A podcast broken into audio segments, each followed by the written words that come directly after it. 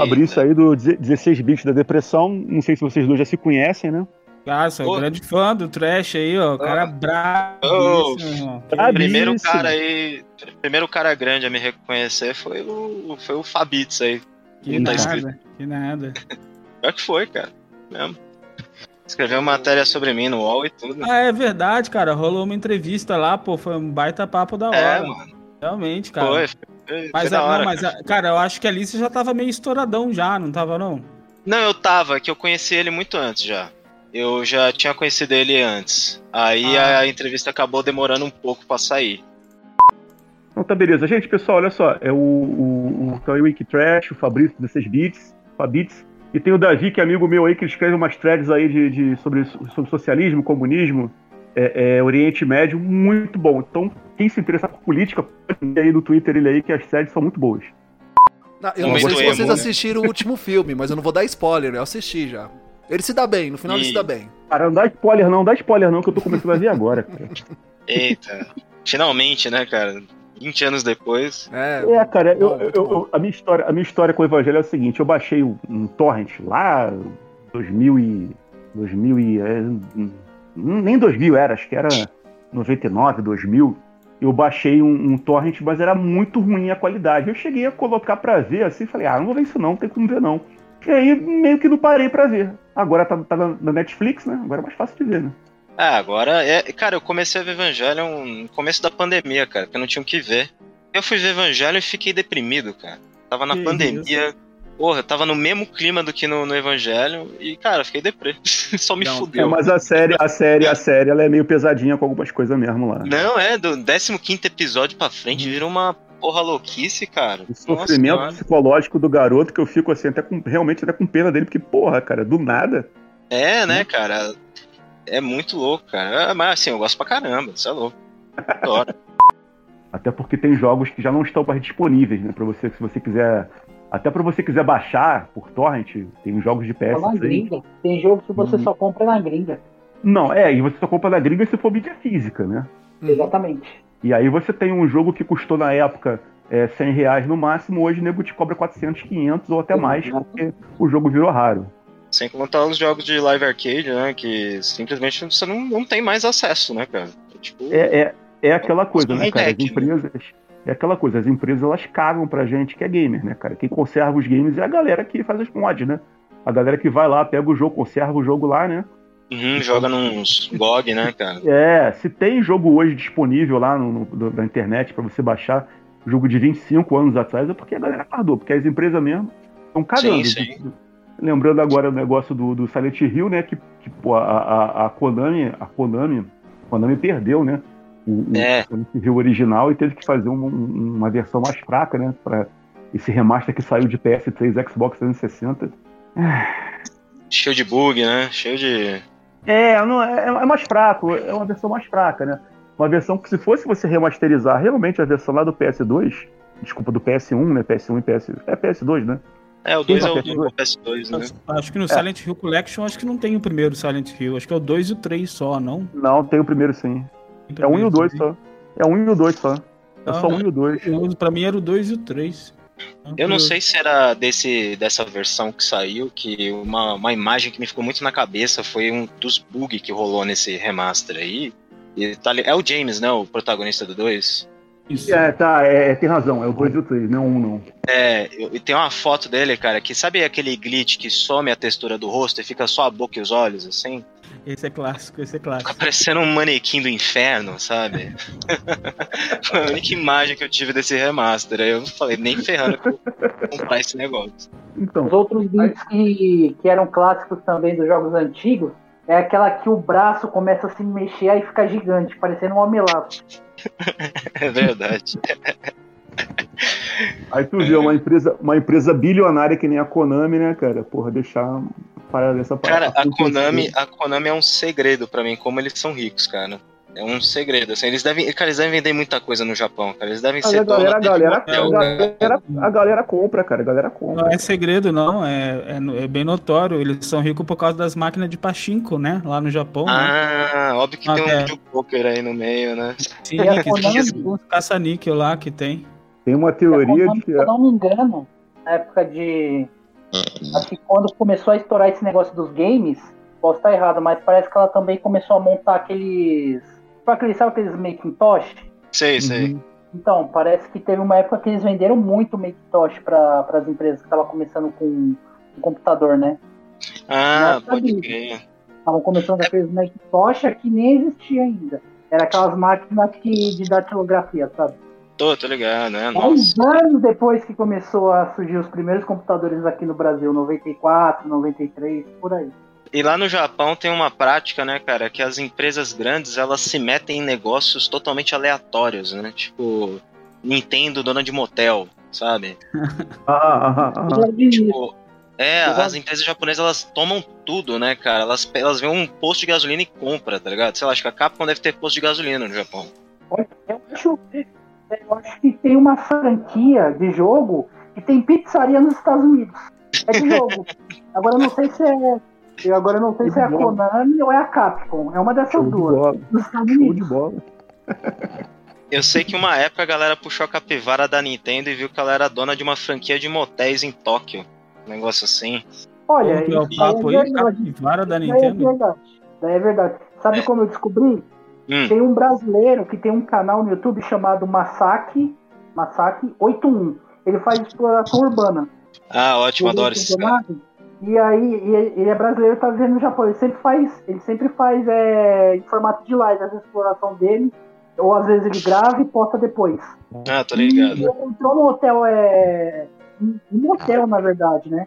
Motel e descobriu que era, que era da, da Konami. Mas só que já tava abandonado há anos, mas tava inteiro. Tava inteiro. Caralho. Esse, esse é aqueles spelunking, né? Tipo, urbano. Os caras saem andando na rua. Então, assim, o hotel que ele entrou tinha várias temáticas. Cada quarto tinha uma temática. Tinha um, tinha um quarto que era de bingo, o outro quarto era tipo, de cenário de Toy Story. Mano, era, era algo tipo, eu até achei bizarro. Achei é, bizarro. é, que tem uns motéis no Japão que tem essa modalidade, né? Cada quarto Sim. é um tema maluco. Caramba, Aí eu, tá ligado? que bateu um tema mais de tipo, infantil, eu falei, Tomara que não é isso que ele esteja pensando. Porque... Tomara que não, irmão. Tomara. Realmente prova, prova que o Nerdola.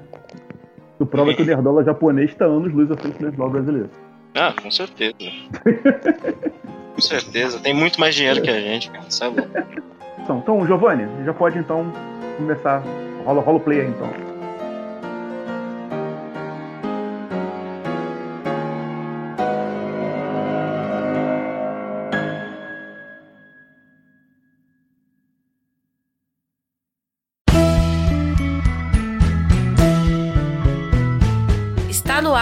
Fala Gamercast.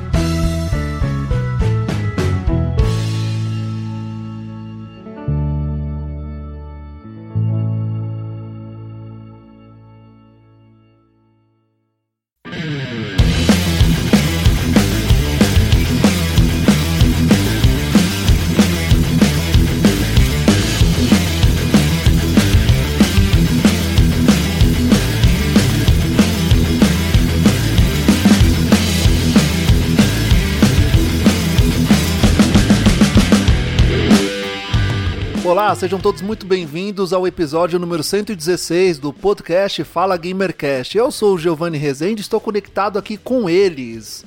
Conectado com o Ultimate Link Trash. Seja bem-vindo ao Fala Gamercast, meu amigo. Fala, galera. Muito feliz de estar aqui falando com vocês. E vamos ver, né? Eu falo muita besteira normalmente, mas acaba rendendo. E conectado aqui com ele, cara, o Fabrício, do 16 Bits da Depressão. Seja bem-vindo, amigo. Opa, e aí pessoal, agradecer novamente o convite. Se eu não me engano, acho que é a segunda vez que eu colo aqui no Fala Gamercast.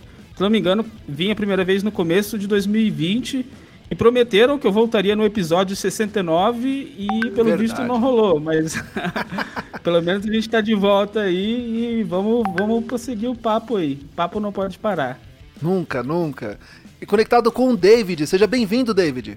Muito a todos. Tenho que agradecer também ao Ravi, que ele fez esse convite. Espero que o papo de hoje seja muito bom com todos. Será, porque ele também está conosco, nosso amigo e companheiro, pai da pauta, Guga Ravidel. Seja bem-vindo, meu amigo. Fala, galera. Eu realmente devo dizer que é, é, eu não tenho nem roupa para essa gravação aí. Eu também tal, não. Os, os convidados de, de, de, de, alto garbo, alto garbo e elegância aqui na. Pode ficar na, sem na, roupa, nossa... então, não tem problema. Tira não, a roupa. ficar pelado mesmo. Eu já estou de cueca, já estou de cueca. então, pessoal, a gente chamou o pessoal aqui, essa, essa equipe aqui, nesse. Né, umas quadras aqui, né, cara, poderosíssima aqui que a gente chamou aqui para gravar para falar de retro games. Então hoje a gente vai bater um papo bem descontraído, assim, bem papinho de bar mesmo. Só vai faltar realmente a cervejinha, aqui o, o bauru pra galera comer, o pastelzinho. O que mais vocês gostarem de pensar aí de tirar gosto? Torresmo, né?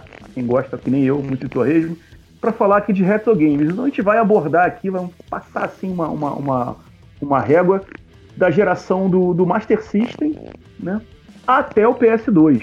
Vai passar aí, vai, vamos falar um pouquinho aí, de repente, de Mega Drive, Super Nintendo, né, PS1, por que não, né? E vamos bater um papo de conta com essa galera aí. Então é, é isso aí que, que vai rolar e bola pra frente, vambora. Eu queria falar aqui, já, já que é, vou começar aqui já, com, com, já que é a primeira vez que vocês estão gravando com a gente, né? O, o, o Davi e o, e o Ink Trash. E vocês se apresentassem aí. E aí, por último, o, o, o Fabrício vai se apresentar também, né? Porque tem tempo que ele não vinha aqui. Não que ele precise, né? Mas para poder conhecer um pouco mais sobre ele, né? Então pode começar aí, é, é, pode falar então, Ink Trash, pode falar pra gente aí é, é, o que você faz, como você chegou até aqui, quais são seus objetivos e o que te levou a, a, fazer essas artes tão boas, cara, que na boa, cara, eu vejo assim, cara, aí dá aquela, eu até, até falei contigo já uma vez, dá vontade de jogar um jogo nessa arte aí, cara, dá vontade de pegar um, um retro game aí e jogar nessa, nessa mesma arte aí, cara. Mas fala pra gente aí.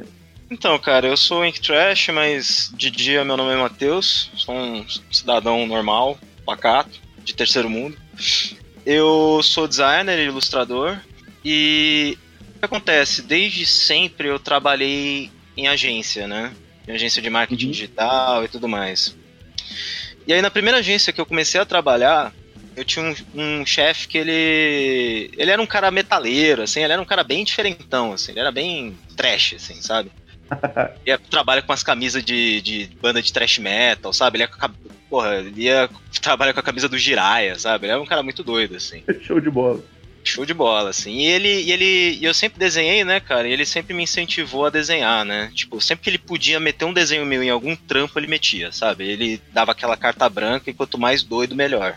E eu fiquei um ano nessa agência, acabei tendo que sair porque, né, recebi uma proposta, fui para uma empresa maior, mais estruturada. Só que nessa empresa eu comecei a fazer um, um trampo mais de designer mesmo, né? Designer gráfico, que é aquele trampo uhum, mais uhum. layout, sabe? Bem basicão. E eu comecei a ficar meio deprimido, porque eu sempre fui desenhista, né? E aí nessa época eu abri meu Instagram, que vocês hoje conhecem como Ink Trash. E eu comecei a pegar alguns rabiscos que eu fazia, tipo, na hora do almoço, numa pausa entre um trampo e outro, e eu fazia uns rabiscos no sketchbook. Eu tirava foto e tentava finalizar no Photoshop. E era por isso que o nome era Ink Trash, porque era tipo, era era o que, os desenhos que iriam pro lixo, pro cesta do lixo, e que eu meio que uhum. reutilizava. Oh, eu comecei a fazer alguns desenhos, né? E, e também tinha um pouco também que na época eu tava vendo muito trash metal, né? Mas beleza. e, e aí, cara, é, eu tava fazendo os desenhos e tal, mas aí eu comecei a entrar nessa pira de tipo, pô, é, eu queria ser um artista mais reconhecido, né? Eu queria ter um perfil maior. E aí eu comecei a ouvir vários podcasts.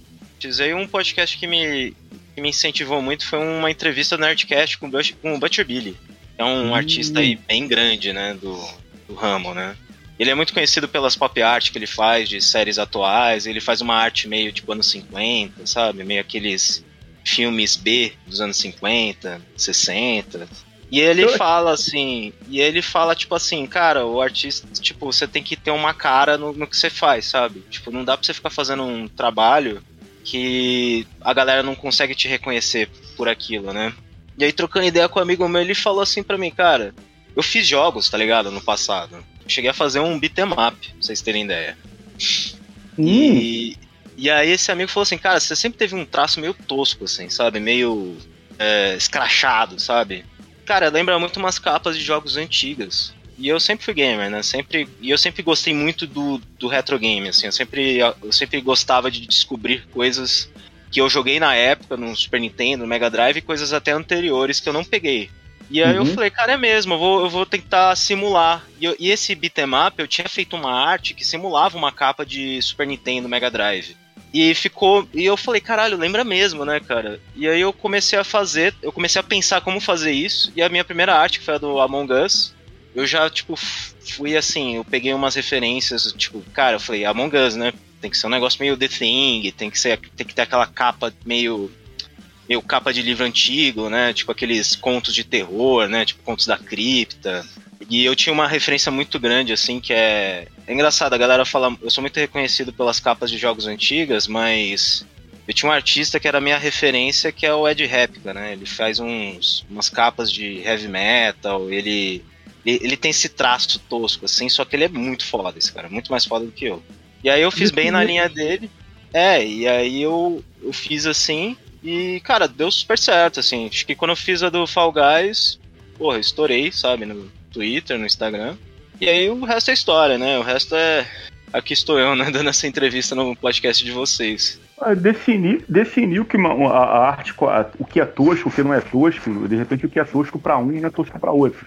Eu, por exemplo, é, é, é, eu acho, eu valorizo muito os traços que você usa nas suas artes, né? Eles são bem simples. Eu, eu chamo, eu não, não entendo muito bem disso, eu chamo de traço duro. É traço duro. Sim, assim, é, exato. Eu chamo isso. É, engra... e... é, engraçado isso que você falou, porque eu, eu tinha uma bio no Twitter, isso na época que eu nem era famoso, que era o, o traço duro disfarça minha falta de habilidade.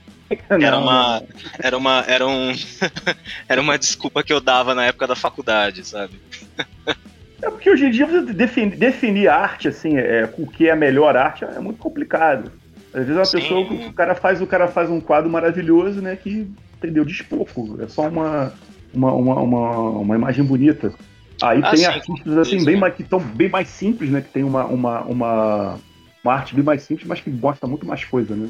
É meio complicado definir isso aí. É o tô, estilo, tô, né, cara? Isso, o é um, falando isso, é, falando isso dizer que a sua arte é boa. tô falando Obrigado, é boa. muito valeu. Tranquilo.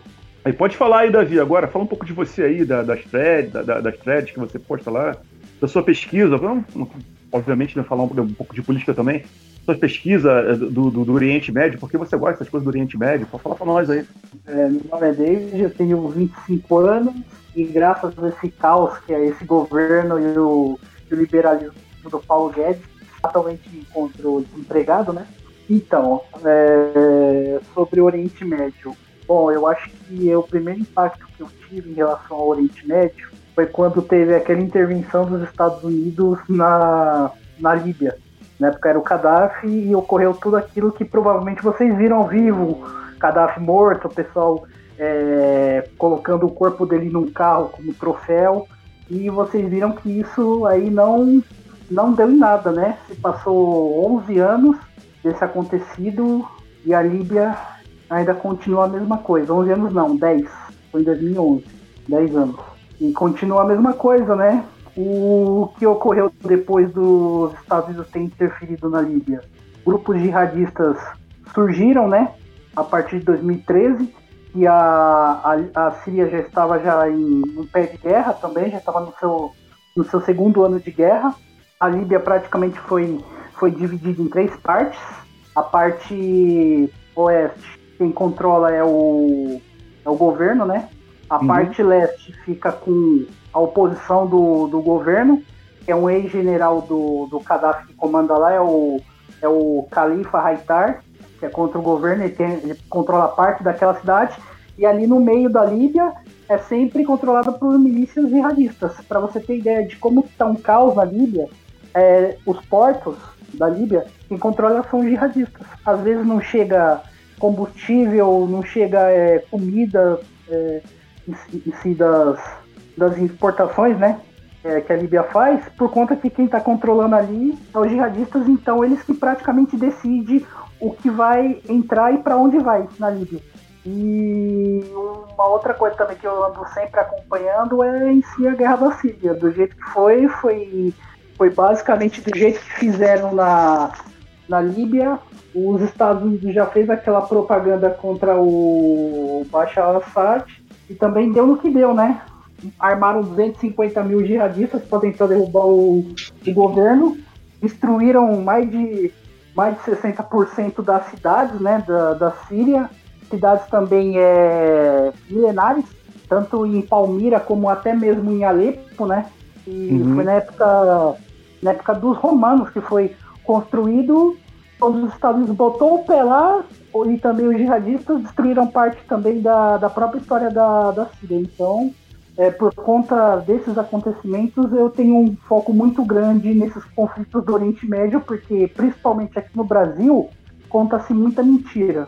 Por exemplo, é, surgiu, depois daquela intervenção na, na Líbia, que o Gaddafi tinha um harém, que ele mantinha mulheres como escravas sexuais. O que eles fizeram? Pegaram uma pessoa, não identificaram o nome, não sabe nem se ela é mesmo da Líbia, e fizeram uma reportagem, saíram espalhando para o mundo todo como se fosse é, uma verdade para justificar aquilo que eles fizeram.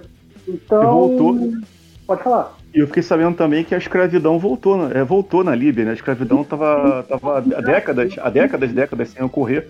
Escravidão de, de, de seres voltou. humanos, né? E voltou.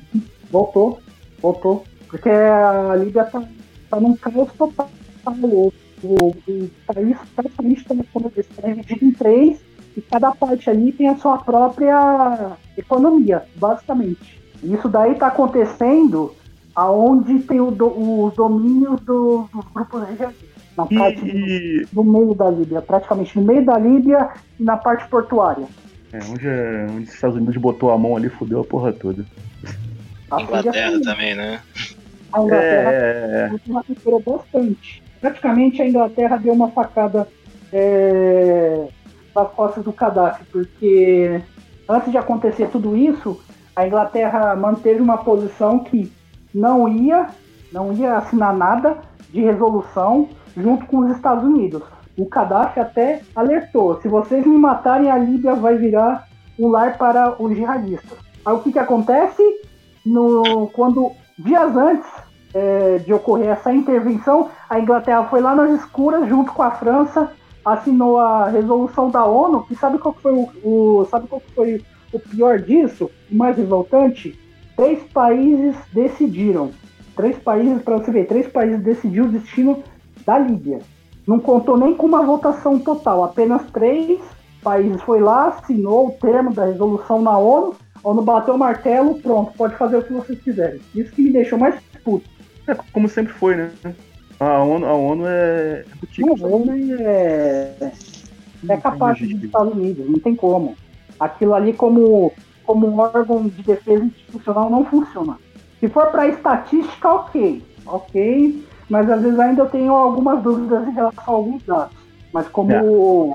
mas como um órgão, assim, como eu te falei, de proteção, votação, essas coisas, eles sempre vão avacalhar e sempre vão colocar os interesses deles em primeiro lugar. E falando aqui sobre, sobre retro games, né? Nossa pauta aqui, é, é, o que te levou a interessar pela pauta que a gente combinou de você gravar? Você é, é jogou muito também na época, Mega Drive, Super Nintendo, PS1? Fala pra nós aí. É, então. Eu acho que eu venho. Acho que vocês. Acho que também pegaram essa época. TV de 14 polegadas. Uhum. Tinha aquele, tinha aquele equipamentozinho que era tipo uma, uma manivelazinha que você colocava para cima e para baixo para poder ajustar o, o, o canal para a qualidade melhorar. Acho que vocês pegaram essa, essa época sim, que tinha essa TV. Sim. Então, aí o que que acontece? Aí meu primeiro videogame que eu, eu ganhei foi o Master System. O meu irmão mais velho tinha. E o primeiro jogo que eu joguei no Master System, Master System em si não precisava de. não precisava de fita. Ele estava gravado na memória, que era o Alex, o famoso Alex Kidd. Que você começa na tela da aguinha, aquele do soquinho. Uhum. Matou o soquinho, então. Foi o primeiro jogo. Nunca consegui zerar. Nunca consegui zerar. Eu chegava na metade e sempre morria. Não, mas vamos, vamos, conver, vamos conver aqui. Naquela época, quem zerava um jogo é. Pô, quem conseguia é. chegar até o final. Eu tenho até um exemplo aqui que eu falo, né? Não sei se vocês vão conhecer esse jogo aqui, mas eu vou até citar, faço questão de citar ele. O jogo do surfista prateado do Super Nintendo. Não sei se oh. tinha outra plataforma. Nossa. Aquele jogo, o jogo é muito difícil, cara. Você morria, qualquer coisa. Você encostava, você, você não tinha sangue. O seu sangue era encostar em qualquer coisa que fosse. Eu acho que até na, na, na água que você encostasse, você morria. E aí você voltava pro começo da fase. O jogo, na galera não tinha save, né? Você desligasse o videogame, você perdia o seu save todo, tinha que jogar tudo do começo. Bom, eu acho que um dos jogos mais difíceis da, da, da, dessa geração aí foi esse. O Alex Kidd era assim, você encostava em qualquer coisinha, você morria, tinha até. saia até o minha do corpo. Não sei se vocês chegaram a ver. É, é, sabe qual que era o mais engraçado do, do, dos vilões do Alex Kidd? Não tinha luta. Você decidia tudo no Joaquim Pô. Nossa, é mesmo. Era o Joaquim Pô. E na época a galera não, não sabia o que era Joaquim Pô. lembro, assim, eu não vivi a época, né? Mas quem é mais velho e jogou Alex Kidd na época no Master falava que, tipo, Joaquim Pô não era um jogo conhecido. Tipo, a galera achava que era aleatório aquilo lá. Então, eu, eu também não, não conhecia o Joaquim Pô. Então, o que, que eu deduzia? Eu falei, ah, isso daí deve ser alguma combinação. E se é. eu colocar, vamos supor, ah, ele coloca pedra, eu colocar papel, aí eu ganho. Se eu coloco tesoura e coloco tesoura, empate. Ou tipo, eu coloco tesoura e coloca papel, ganha. Era tipo como se fosse um código pra mim. Não era, você tipo, foi na, você foi na observação de padrão, né? Pura, né? Tipo, e assim, o, o Joaquim Pô. E outro jogo, outro jogo que eu joguei no Master System, acho que vocês devem conhecer. Não sei quem jogou, mas era o Mônica no Castelo do Dragão. Ah, esse é. Bom, bom. Clássico. Joga, jogaço até hoje, cara. Até hoje dá vontade de jogar. Que ele é uma versão. Hack, né? É um Alex, é um Alex Kidd, né? É um Alex Kidd, é. É o Wonder Boy. É o Wonder Boy. Wonder Boy, isso. Wonder Boy, não, desculpa, é. é. Era um hack da Tectoy, né? É, foi uma, foi uma versão é. permitida, né? Foi versão era permitida. licenciado, era licenciado. É. Era, licenci... era o home hack legal. eu, e esse da Mônica também eu joguei demais, demais, demais. Eu chegava assim na portinha, era sempre assim. O castelo também, na, na, na, fase do castelo também. Essa fase do castelo me lembrou um pouquinho o Castlevania. Eu joguei um pouco tempo depois do Castlevania e falei, nossa, mas parece Mônica no Castelo do Dragão. É bons tempos. Bons tempos. Bons tempos. Agora de volta aí com o Fabrício aí, Fabrício, 16 Vista Depressão. Fala aí pra gente aí, Fabrício, seu trabalho, é, é, é a sua, a sua, a sua, a, a, se, você, se você atualmente está tá jogando alguma coisa, que seja reto, que seja, que seja é, novo agora aqui, com as consoles que você tem. Fala para nós aí um pouco aí, Fabrício. Cara, eu preciso confessar que eu traí o movimento 16 bits, porque eu não tô jogando nada retrô ultimamente, né? Eu, eu consegui uma assinatura do tal Xbox Game Pass. E, mano, que maravilha, bicho. Quanto jogo tem Pô. naquele bagulho ali que eu não conhecia. Então, ultimamente eu tenho perdido tempo ali, cara. Deixei um pouco o retrô de lado. Experimentei bastante o tal do Forza 5, que, cara, tá uhum. muito divertido. E todo dia eu tô jogando um pouco do tal Age of Empires 4, né? Que eu me amarro em jogo de estratégia e tal. O jogo Age of Empires 4, além de estar tá muito bonito, ele resgatou bastante do Age of Empires antigão, né? Do Age of Empires 2. Então, cara, é só sucesso. De retrô, ultimamente não tenho jogado nada ainda, não. Não, é, mas assim, é, é, é não necessariamente jogar jogo retrô, né? A gente sabe que é, é, é, essas assinaturas que o pessoal faz hoje, né? De Game Pass, de PSN, tem acesso a muita coisa. No Xbox, né? Tem muito mais, né? E tem muito jogo indie que, sei, que tem aquela pegada meio retrô mesmo, né? Eu tava até vendo o, o, é Castle, Castle of não sei o que, eu esqueci o jogo. É um jogo que ele é, ele é, ele é só duas, ele, ele, é só três coisas. Ele é cinza, magenta e azul. Você é um bonequinho que você cai num, num, num mundo desconhecido, você tem que saber voltar para casa. E ele, ele, ele, ele, acho que é 8, ele é 8 bits. É um, é um jogo de, de, de, de, de Acho que ele, ele é de, de PC, né, da década de, de, de, de 80 ou 90. E ele agora foi trazido. Não vou dizer que foi uma remasterização, que foi uma coisa muito assim, muito, muito simples que fizeram. E o jogo faz, faz algum tipo de sucesso. Quer dizer, é um jogo retrô é, mas tá, tá, na modernidade também, né? Então faz parte. Pode ser dito que é um jogo retrô. Eu é, a, gente fala, assim. a gente fala retrô é mais pelo visual, assim, né? Mais pela alma retrô. Porque, Sim, é porque esses jogos são um sucesso até hoje em dia. Até mesmo no serviço do Xbox Game Pass, que eu acabei de citar, tem diversos jogos assim nessa pegada retrô. Um que eu faço questão de destacar aqui é o Unsighted, que é um jogo em pixel art e foi feito aqui no Brasil, estúdio brasileiro Pixel Punk, se eu não me, se não me engano, Pixel Hit ou Pixel Punk. Desculpa esse agora me falar a memória. Tá na minha lista esse jogo. Então, é um jogo magnífico, um jogo brasileiro, com visual retrô. É um jogo Metroid, atual. Metroidvania, um Metroidvania. Elogiado. Oi? Metroidvania, né? É o Metroidvania, assim, muito bem elogiado na, na crítica internacional. E, cara, um jogão é um bom exemplo de que jogos retrô, eles, cara, eles estão aí hoje em dia também. E estão sendo o maior sucesso. É porque não, eu falei assim, porque tem a, a galera retrô que é radical, tem a galera retrô que só joga mesmo em TV de tubo. Ah, pau no videogame, e o videogame não é. Não, mas esse, cara, esse saudosismo não.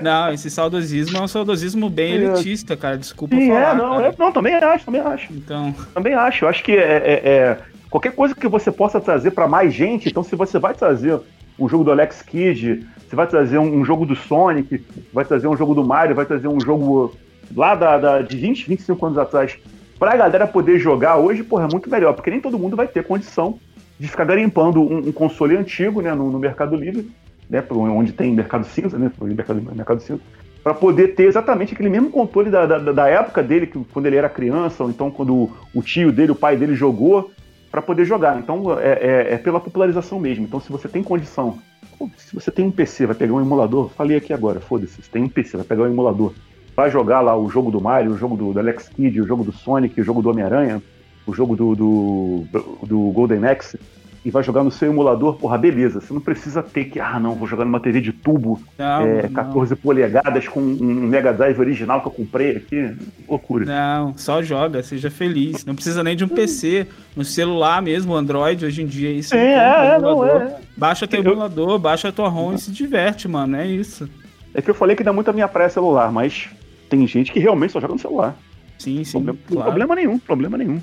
Pegando esse gancho, né, da, da Viso, agrade... temos que agradecer o Iso Hunt, que acho que foi um dos primeiros jogos que eu. Primeiros jogos não, ficou o primeiro site que eu, eu conheci que dava para baixar jogo pra, de, de ISO em formato ISO para poder rodar em emulador. Uhum, Iso Hunt usei muito. Nossa, Iso Hunt, 10 anos atrás, acho que acho que já tinha o Iso Hunt. Tinha até mais. Tinha, né? Ele é bem mais antigo que isso. Até mais. A gente tem que sempre agradecer, fazer um agradecimento especial ao Isohunt. E o Gary Fung, que é o, é o criador do, do site. Isohunt é, Pirate, e Pirate Bay também, né? É, o Pirate Bay também. Só que na época eu não conhecia, eu não conhecia assim o torrent mesmo, sabe? Tipo, o programa torrent, é, assim, programa torrent e torrent da internet. O aviso que eu baixava mesmo era aquele link direto. Era da Mega Upload ou era o Mediafire não conhecia muito bem o, o Torrent. Eu fui conhecer o Torrent lá para 2012, 2013. Eu acho que eu cheguei até um pouco atrasado. É, muito antes disso a galera compartilhava ROMs e até mesmo ISOs em serviços de P2P, né? Eu lembro que eu já baixei muito jogo no Emule, no Casar, eu baixava mais era música, né? Mas tinha uns, uns packzinho lá. Mas Emule rolava muito jogo. Eu lembro também, Soul Seek era mais música também. Mas tinha um outro, tinha um outro P2P que era, que era bem famoso com game, era assim da família do Casar também, e encontrava bastante. O, o, o programa Galaxy também dá para baixar jogo? Qual? Galaxy, o nome do programa Galaxy. Não conheço, esse eu não conheço. É antigo pra caramba, Galaxy. o problema é que dependendo que você baixava, não sei se agora mudou porque eu não uso mais. Nossa, seu computador enchia de vírus. Eu, uma vez eu baixei lá uma, por uma música. No que eu baixei a música, o antivírus já pitou as 50 infecções que não sei o que. Eu falei, ixi, tô fora, vou desinstalar.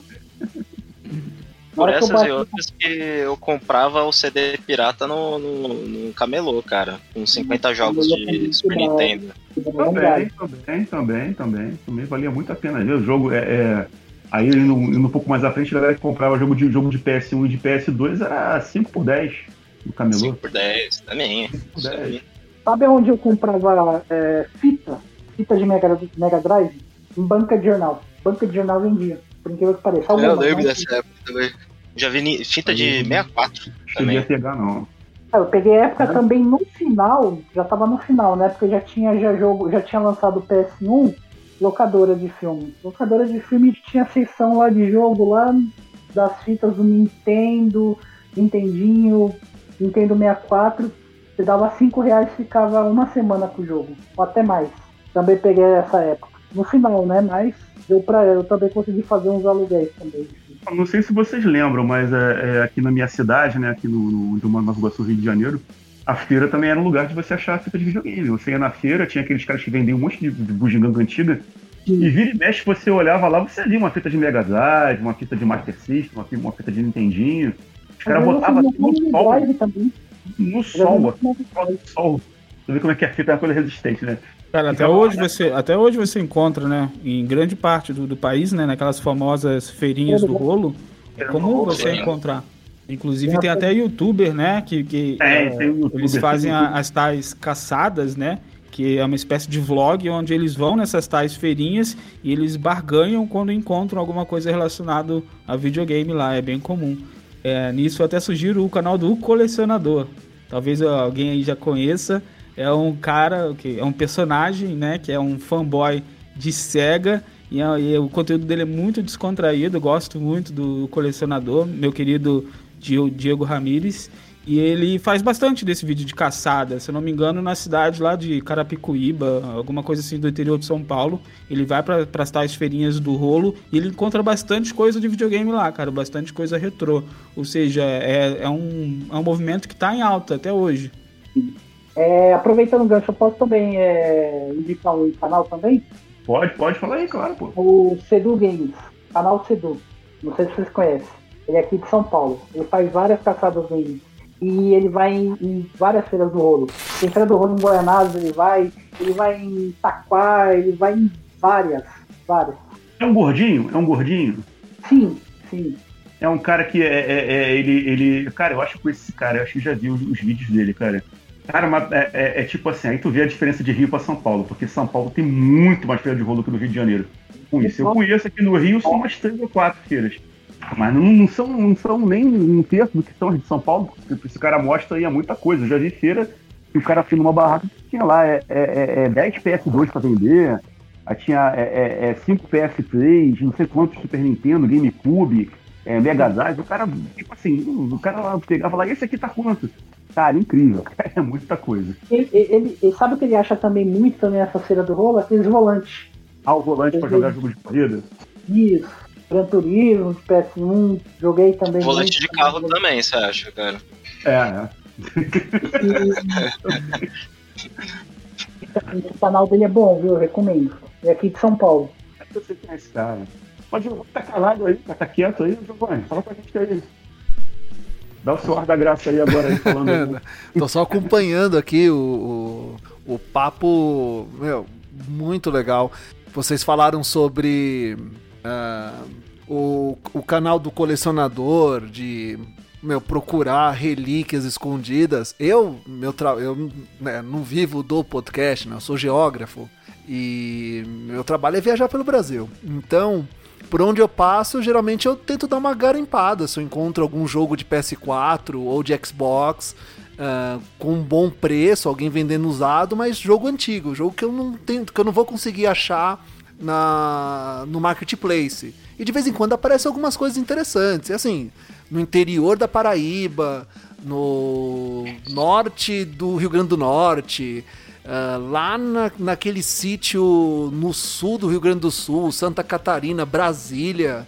Você joga lá no, no Facebook, no OLX, você encontra, você encontra umas, uns jogos bem interessantes para para jogar. Muitos jogos legais de PS3. Eu não tenho PS3 infelizmente, mas também tem muita coisa legal para PS3 e até pro Xbox caixão também você encontra. Praticamente um trampo arqueológico, né? Por uhum. exemplo, tem vários jogos aí que a gente só encontra através de revenda, né? Porque Sim. das prateleiras de loja nunca mais, né? Às vezes nem nem em formato digital é, é, às vezes até em formato digital é difícil você encontrar, né? Então esse pessoal que faz revenda na rua muitas vezes acaba fazendo um trabalho que é quase que de preservação ali do bagulho, né? Uhum.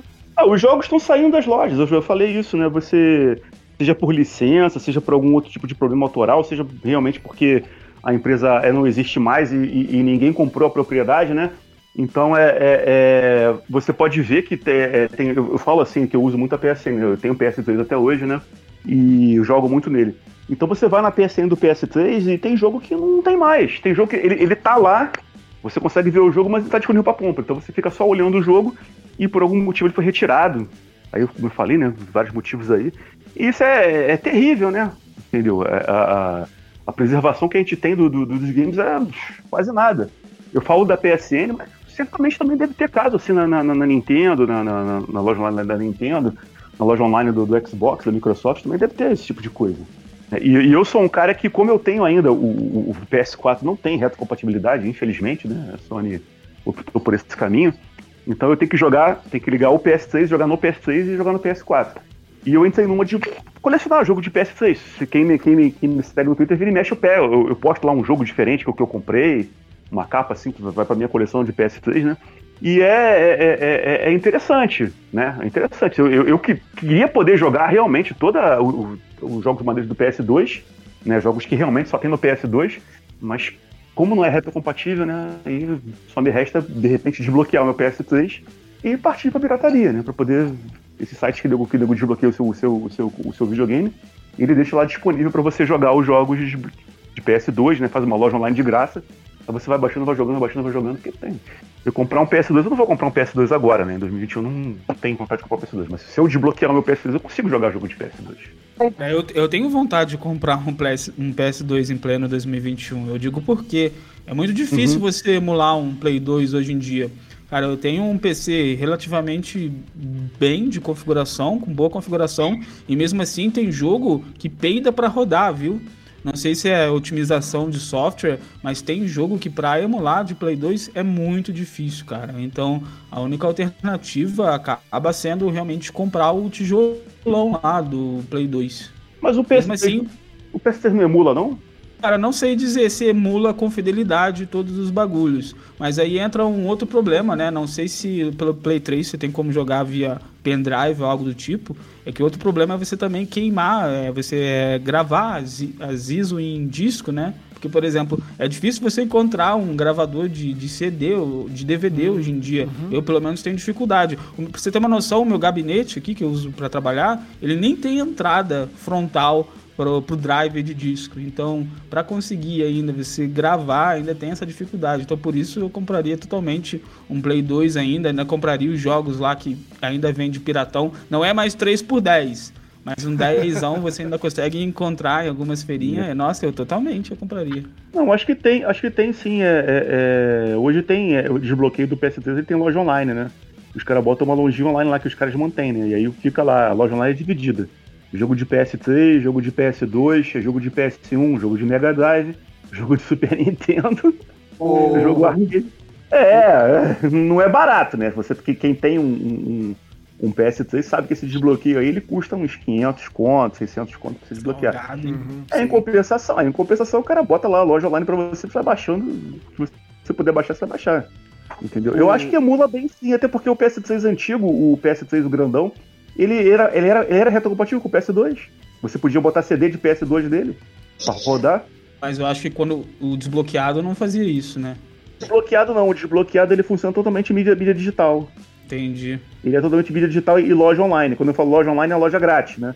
O cara instala essa loja que o nego bota algum tipo de servidor lá pra você e aí você vai baixando os jogos. Já espaço no seu HD, vai baixando vai jogando.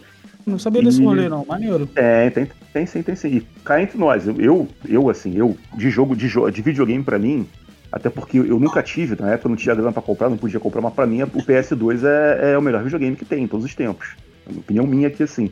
Né? Então tem muita coisa que ficou lá pra trás que eu não joguei de PS2. Joguei, de repente, mais coisa de Super Nintendo, de Mega Drive, do que de PS2, porque PS2 foi uma época muito ruim na minha vida, né? Muito, muito, muito ruim de grana. Então eu não pude comprar. Na época do PS3 eu já, já pude comprar o PS3 no final da geração do PS3, né? Mas a vontade que eu tenho realmente de jogar PS2 é essa. Eu, eu, eu estava na Bahia, visitei uma cidade chamada é, Buriti. Tem um hotelzinho legal lá, tal, me hospedei e fui dar uma gugada, fui no Facebook, OLX, Mercado Livre, se tinha alguma coisa de videogame, jogos tal. Eu encontrei um cara que ele tinha um PS2, aquela uhum. versão com a base, dois controles, é. na caixa. Ele tava pedindo, ele tava pedindo R$ 1.200. Hum, tá. Sim, é claro, muito caro. Se, se você garimpar bem, você encontra um PS2 aí em bom estado por 400, 500 reais. Mas eu fiquei curioso, eu perguntei pro cara. Eu fiquei curioso, né? Perguntei pro cara, pô, mas tá tão conservado assim. Ele falou, onde você tá? Eu falei, não, tô no hotel aqui, tá, Hotel Buriti. Eu falei, não, pô, mas eu trabalho aqui no Hotel Buriti. Desce aqui na recepção que eu vou te levar lá no cara. Tá de sacanagem. É. O cara, aí eu entrei na casa do cara, ele, ele, ele era o cara que eu deveria ser quando eu era mais jovem. O cara que ganha as coisas e guarda. Eu, eu, eu ganhei tanto brinquedo legal na minha época de, de criança, meus videogames, meu, eu quebrava tudo. Eu fui começar a guardar as coisas, conservar, depois de velho. Meu, esse cara tinha. Ele tinha uma TV da, da Filco, que ela, ele era um capacete. Tipo, um capacete de, de corrida, só que era uma TV. Tipo, e, e legal que a viseira é, era a proteção da tela da TV. Uma coisa maluca. Eu falei, mano, isso aqui. Eu nunca vi uma coisa dessa. E o cara tinha o PS, PS1 bem conservado na caixa, o PlayStation 2 conservado na caixa, tinha teclado da Yamaha conservado na caixa, tinha. Ai caramba, aquele das cores que você tem que ficar apertando. Como é que é o nome, gente? É... Oi? É aquela guitarra. Não, é o, o, é, é, o. Eu esqueci o nome. É o, o, a, o círculo, né? Parece um, um, disco e aí tem as cores. Aí você aperta e depois você tem que ir apertando na sequência. Até acertar a sequência, ele vai aumentando progressivamente a dificuldade. Eu esqueci o nome, caramba. A estrela. Hã? Eu tô ligado que é isso. Acho que tinha um do Gugu também. Sim, tinha, sim, eu esqueci. Ele, tem, ele, tem, ele tinha um original, meu. Conservadaço. Aí eu perguntei pra ele, falei, mas o que você vai fazer com tudo isso aqui? Aí ele falou, ah, mano, agora que a grana, agora as coisas deu uma apertada aí e tal, meu, tô, já vou estar tá aí no terceiro filho, agora vou precisar despachar essas coisas, né? Falei, caramba, meu. Falei, ó, eu vim aqui olhar o seu PS2, mas tá, tá meio salgado, mas, cara, parabéns, viu, meu? Assim, o PS2. Parecia que eu tinha pegado o videogame na loja. Ele tava muito conservado, tipo, tava muito bonito. Ele tava no tripé, mas tava muito bonito, muito bonito. Mas você encontra muita coisa legal aí pelo Brasil se você garimpar. Ah, o PS, PS2 é um sonho. Eu acho o, o, PS2, na minha opinião, é o videogame com o designer mais bonito assim que já foi lançado com exceção do, dos Nintendos, que é um caso à parte, né? Um outro caso. Mas o PS2, para mim, na questão de design, ele é muito bonito. Cara, eu, eu gosto Mas... muito do, do, do, do, Master System, aquele clássico, quando chegou aqui no Ocidente. Ele é pretão, ele tem uns acabamentos vermelhos. Aquele design daquele Master System ali é topíssimo, sim, sim, meu irmão. Esse que eu tinha, só Ali tinha uma pegada de automobilismo, porque o designer que pegou para fazer o design do console uh, na época, ele tinha como concorrente o Famicom, né, o Nintendinho. E como ele tinha um aspecto meio infantil, com formas que eram atraentes para a criança, justamente por causa dessa, dessa, desse modus operandi da Nintendo de vender jogos para criança, uh, o, esse design da SEGA ele quis fazer o oposto, ele quis mirar num, num, público mais adulto, inclusive com jogos de Master System saindo já mirando nesse público, jogos com, mais voltado para jogos de luta e tudo mais. Eles quiseram fazer algo que puxasse mais os hobbies de pessoas adultas, então eles foram buscar lá no automobilismo é, algumas referências de design de carros e implementaram no Master System. Não à toa, ele é bem bonito e bem agradável aos olhos. É, eu, eu, eu assim, é, eu sou mais minimalista, né? Eu tenho uma versão, minha versão de beleza mais minimalista. Eu acho, considero o videogame mais bonito para mim até hoje é o GameCube. Não sei, aquela caixinha quadradinha, aquele, aquele cubinho, aquele dadinho ali, eu acho maravilhoso aquilo ali, cara. Sem contar que também, pô, fica muito top, fica muito top, cara. Se você botar numa estante uma caixinha daquela, aí tem os coloridos, aí tem um modelo que é laranja, tem um modelo que é verde, pô. Eu já vi um GameCube uma vez transparente, cara. Eu falei, caraca, essa coisa linda isso daí, cara. O Zeldinha. o Zeldinha. O... Muito, muito foda. Voltando àquele assunto rapidinho, que o Ravi falou sobre aquele esquema que dá para fazer no PlayStation 2, tem uhum. até biblioteca. No, uhum. no Xbox 360, eu acho que dá até para fazer na primeira versão. Tem aquela versão dá, escura dá. depois.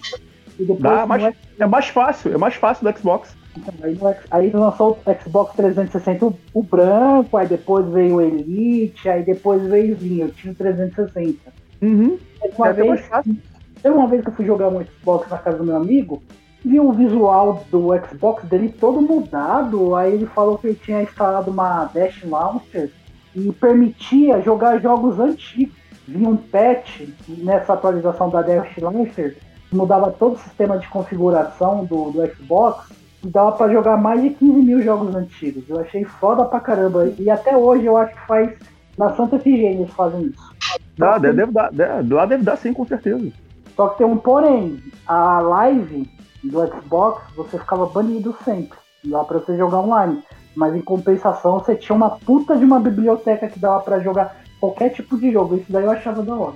Porque na época eu não tinha, eu não tinha a PS Gold mesmo. Eu até tentei fazer isso no meu, no meu Xbox via pendrive, mas aí eu fiquei com medo. Eu falei, não, eu vou ter todo esse negócio aí. Depois tem que ficar gastando dinheiro para voltar ao sistema. Aí eu fui vendo uns vídeos tutoriais no YouTube, mas eu vi que tinha que abrir o, o Xbox, aí tinham que instalar um dispositivozinho para colocar na placa. Eu falei, ah, deixa. Mas isso daí eu achei bastante interessante no Xbox 360, porque você tinha acesso praticamente a todos os jogos da, das gerações passadas.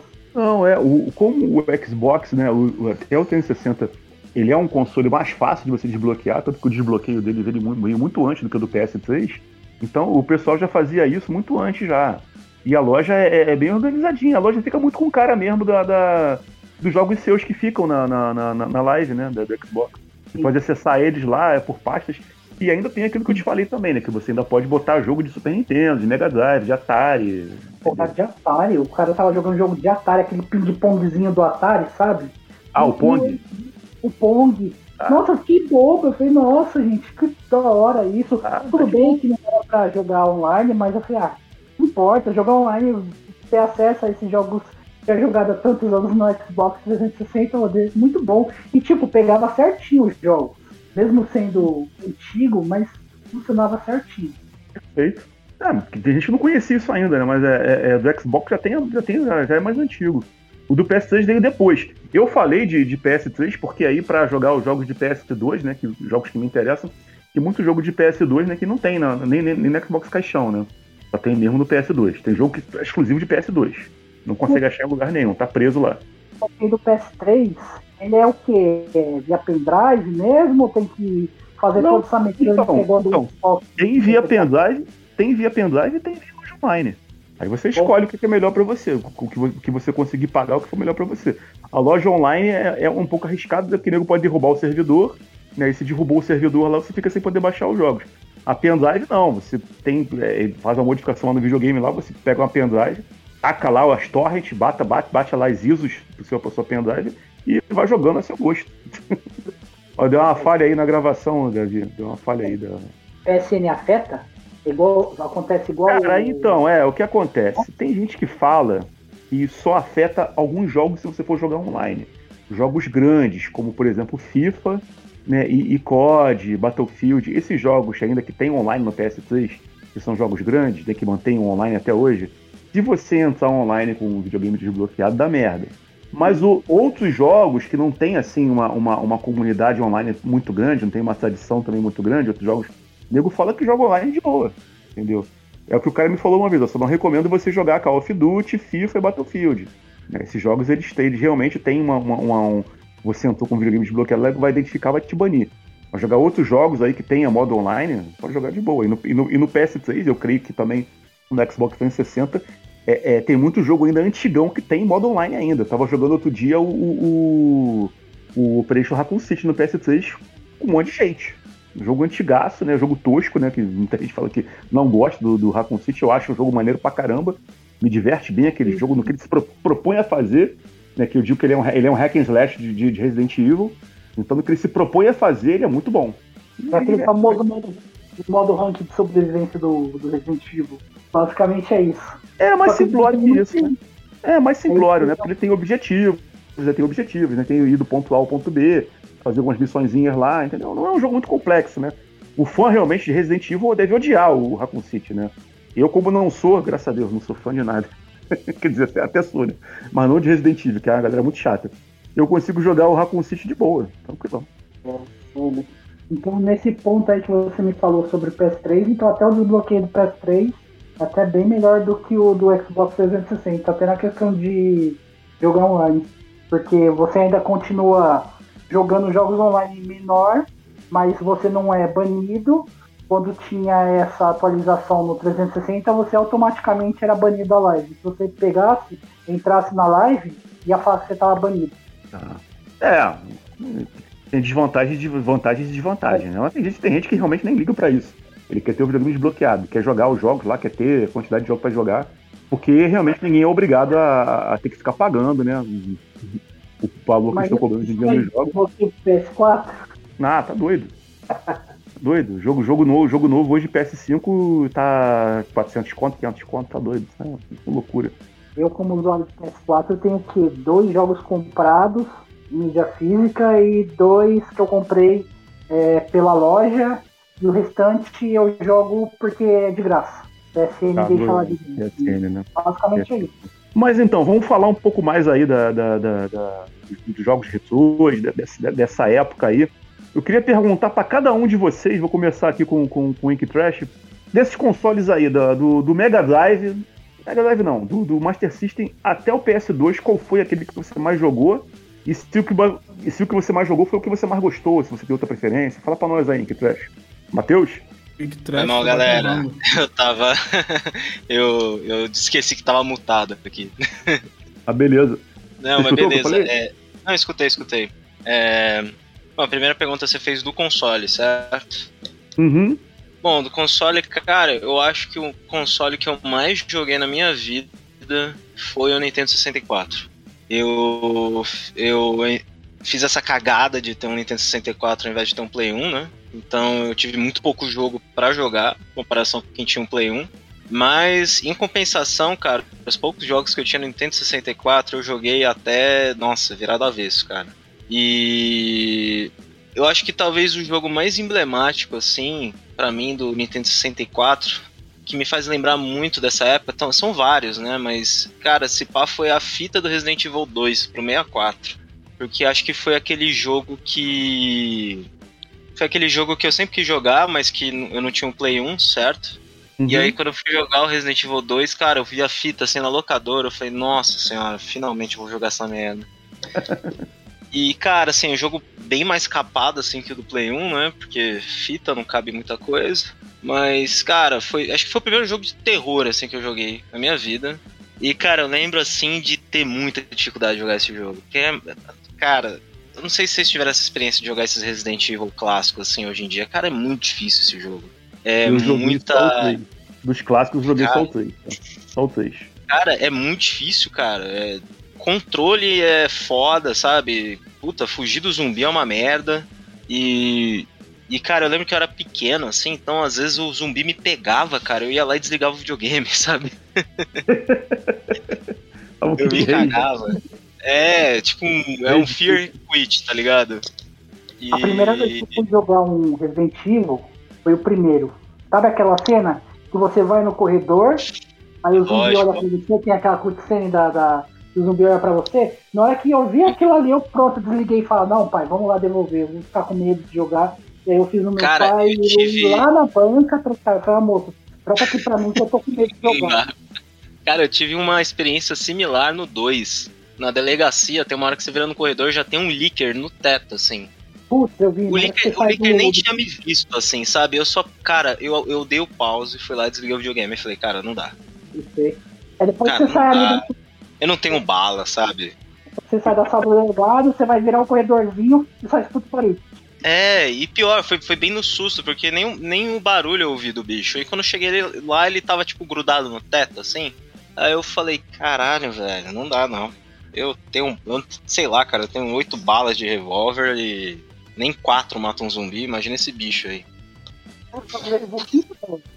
Ele tava no chão, você passando por ele ainda, você dava mais um tiro ou você, tipo, dava um chute, aí ele morria. É, eu, depois eu descobri esses hack aí de, tipo, matar o Licker, né? Que você, tipo, você fazia um... Tem, tem uns, uns cheat, né, de Resident Evil, o famoso do zumbi que você atira na perna e fica só na faquinha nele, né? Tem Mas... Aquele, tem um cheat também, sabe... Sabe onde você vai pegando... Sabe aquela sala onde o, onde o Marvin morre? Sei, sei. Mas que vira zumbi e você mata? Aí não tem dentro uma salinha? Uhum. Ali, quando vem o Licker, ou é o Licker, ou funciona tanto com o Licker como o zumbi. Você vai pro canto da tela, o zumbi ele, ele fica travado, tipo um glitch. Ele não vai até você. Aí você a atirar de longe. É Uma... Eu descobri esse é. Eu descobri Então, eu cara, descobri ano. Mas sabe qual que é o foda, cara? Eu tinha, sei lá, 8 anos jogando Resident Evil 2. Eu, Então, não assim, é na nossa época, cara, criança era muito burra. Se compara com as crianças de hoje, cara, a gente era muito burro, criança. E, é cara, a e gente ele misturava o jogo no ódio. No ódio não sei.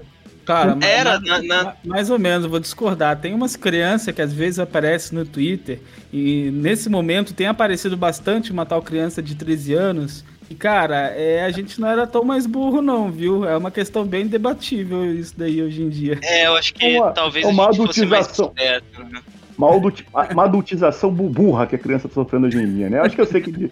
Acho que eu sei É, quem você deve o Fabrício saber. tá falando. é, é. Eu sei quem o Fabrício tá Eu- falando. Tem duas. Tem, tem a de 15 também, tá? Tem a de 15 Nossa, a também. de 15, é acho que nem dá pra chamar de criança também, né? Porque aquilo ali, meu irmão, aquilo ali. É, eu acho que eu acho que é meio um negócio meio que ficou radicalizado hoje, né? Você tem uma- um bicho muito estúpido e você tem aquela criança gênio, sabe? Cara, eu vejo umas crianças mexendo no iPad assim, eu falei, caralho, velho, é o, é o Steve Jobs esse moleque aí, velho. Não, isso, isso aí é, isso aí é, isso aí é. É porque eles Porra, já digo- nascem com a tecnologia toda pra eles. A gente, tudo era muito novidade. Você Era. teve um console lá, um, um, Mega Drive, um Master System, um Atari, na minha época era Atari, né? Você aquilo, caraca, olha só, então quer dizer que eu pego esse fiozinho aqui, eu ligo na televisão, boto esse cartucho, caraca, que jogo maneiro, olha o gráfico, não sei o que, pá. E não E tinha a TV, né? nenhuma. Era, é- é- era a avó falando, ah, estragar a TV, não sei o que. E a gente não tinha outra referência. Hoje em dia o moleque, o moleque nasce. O moleque, o moleque nasceu em, em 2000, vamos lá. 2000 não, 2010. Hoje Nossa, já tem é. internet, celular, é, celular, smart, tablet, é, é, é, centenas de aplicativos aí. Então a criança ela aprende muito rápido. Se dá o telefone na mão de uma criança, explica pra ela, ó, faz isso, isso. Essa criança daqui a 3, 4 dias tá sabendo mexer no celular. Cara. Eu tenho um sobrinho de 4 anos e eu olho pra ele e eu falo, cara, eu era muito burro. Ele, ele procura uns negócios ele não sabe nem escrever ainda. E ele, ele tem um jeito que ele vai no YouTube pelos. Cara, aí que tá, eu não sei, ele não digita na, na busca, sabe? Ele, ele consegue chegar no canal, tipo, sei lá. E eu vejo ele mexendo com aplicativos e tudo mais, eu falo, caramba, velho, imagina essa criançada daqui uns anos, como que vai ser, sabe? Tipo, como que vai ser o cérebro dele, assim? Será que ele vai ser tipo um mega gênio, assim, comparado com a gente? Eu fico meio assim. E a gente, sei lá, cara, a gente era muito analógico. E, e detalhe, naquela Uhum. época era muito difícil você, você. Cara, você lembra? Nessa época você ficava travado numa fase. Cara, você ficava travado meses. Tipo, eu lembro Eu que o Ocarina of, o Ocarina of Time, cara, eu, fi- eu demorei anos pra fazer ele virar adulto. Porque eu não sabia o que fazer. Eu era muito pequeno, sabe? Eu não entendia inglês, não entendia nada. E, cara, aí anos depois eu fui rejogar o jogo um pouco mais velho que eu, tipo, consegui sacar, entendeu? Então a gente era meio assim. E aí, cara, mas assim, o que, o que eu escolhi do Resident Evil 2 foi porque, cara, acho que talvez ele tenha sido o primeiro jogo adulto que eu joguei quando era criança. E eu. E ele meio que entrou na, na minha. Na minha psicologia, assim, eu falei, caramba, que jogo foda, que história foda, sabe? É, sei lá, você tava jogando Mario, né, cara? Você jogava um Resident Evil 2, você ele, tinha uma pegada meio assim, parecia um filme, né, que você tava jogando. Ele tinha umas cenas, né? Tinha um.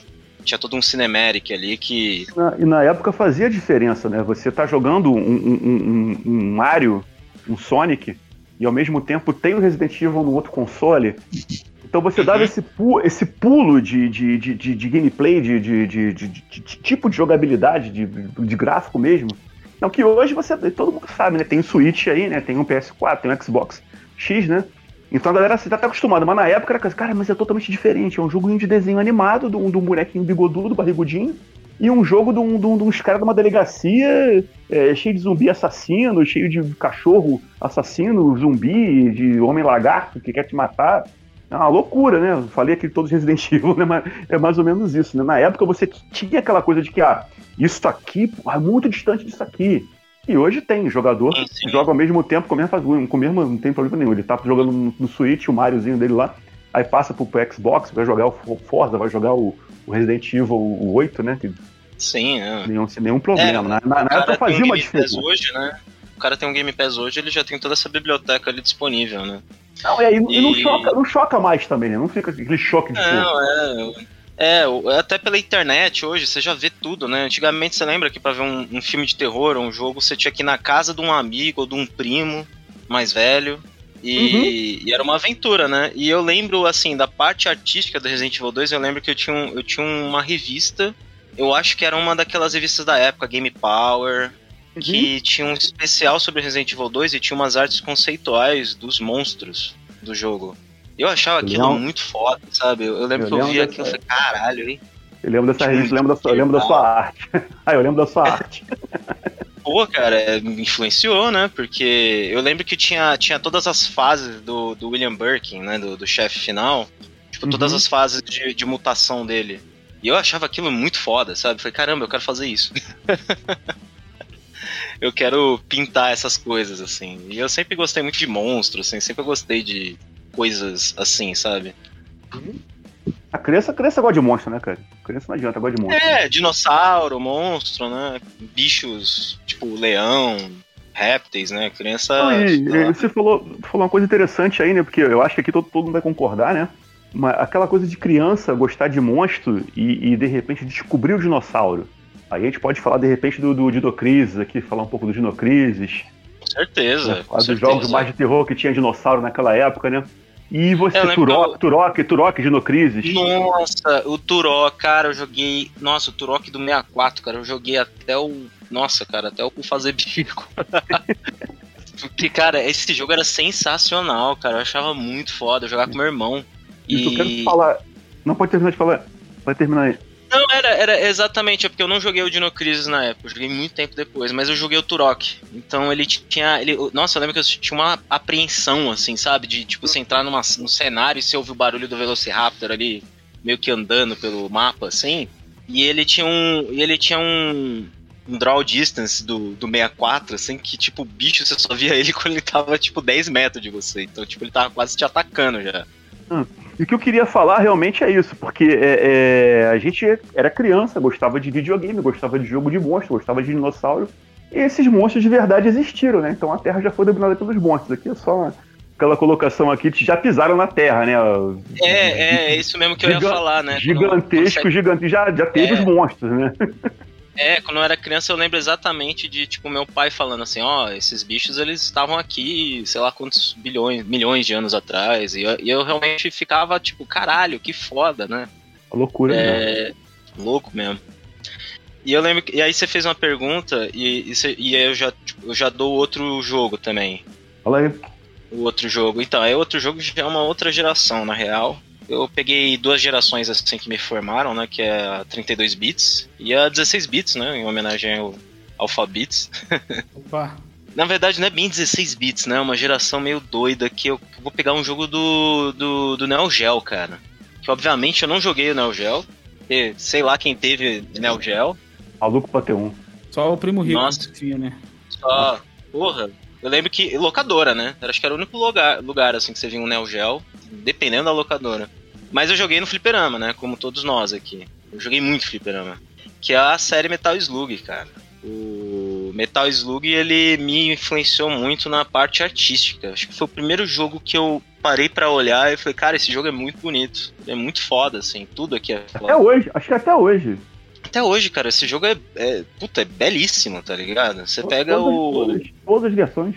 Não, eu, eu, pego a primeira fase do Metal Slug 3, cara, que é na praia. Você desembarca na praia, numa cena meio meio Vietnã, assim, que você, você cai numa praia meio tropical, assim, aí você entra numa selva do nada, e tem uhum. uns caranguejos gigantes, assim. A, o Metal Slug eu gosto, cara, porque ele, ele tem esse espírito Ink Trash de, de, de coisas absurdas acontecendo, sabe? Uhum. E aí você tá lá e você fala, caralho, caranguejos gigantes, sabe? Que porra tá acontecendo aqui? Aí você sei lá, teve algum vazamento de Césio aqui, tu sabe?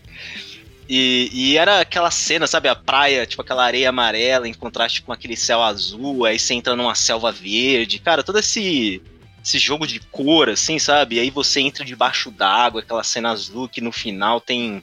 É, tem uns magmas saindo assim do fundo do solo do oceano e de repente você volta pra superfície num lago, num pântano ao pôr do sol com um caranguejo gigante te perseguindo, sabe? É uma suruba visual isso aí.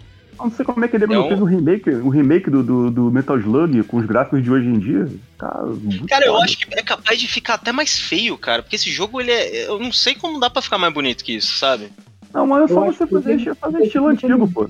Eu tenho esse pensamento. É. Se fazer um remaster, eu acho que eu preferi o antigo mesmo. Eu acho que esse jogo Metal Slug foi feito pra ser do jeito original, não se deve mexer. Não é, eu sou a favor. É, eu sou a favor dessa galera fazer mais jogos assim, sabe? Fazer um. Tipo, mais louco com. Sei lá, usar os recursos de hoje em dia pra fazer um negócio mais doido ainda, sabe? Porque o Metal Slug ele, ele, ele vai escalando na loucura, né? Porque no primeiro jogo ele é basicamente uma sátira né? de Rambo, de Top Gang, né? E aí no segundo jogo, cara, ele, ele larga o foda-se e começa a meter múmia, sabe? Começa a meter uns negócios sobrenatural, alienígena. Metroid, E o 3, Metroidzinho.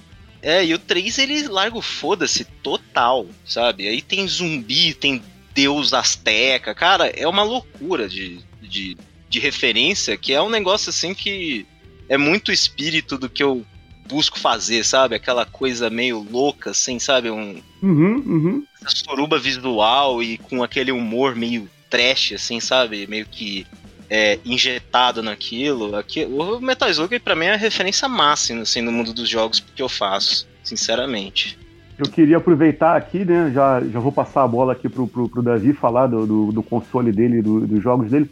Mas eu queria aproveitar aqui para recomendar para todo mundo que tá no cast aqui um jogo que saiu, ele saiu recentemente, pô, nessa, nesse clima aí de Metal Slug. Não é bem o Metal Slug, né? Mas é mais ou menos esse clima de soldado na floresta, matando os inimigos. É Unmetal. Eu não sei se já. Unmetal, é, se vocês já ouviram falar. Mas ele é um Não. jogo todo clichêsado, né? De você é um, é um, é um soldado que vai combater um, um- um- um exército inimigo, e aí você foi traído, foi abandonado pelo, pelo seu país, e aí você se encontra lá nessa floresta, é, você começa como prisioneiro, né? E tem que sair da cadeia, tem que matar os inimigos até chegar à tua base pra você realmente saber quem foi que traiu você. Cara, E tem um uma jogo- cara de Metal Gear bem. Mas ele é, mas ele é mais, ele é mais ação do que o Metal Gear, né? Ele não tem tanta estratégia assim quanto o Metal Gear, né?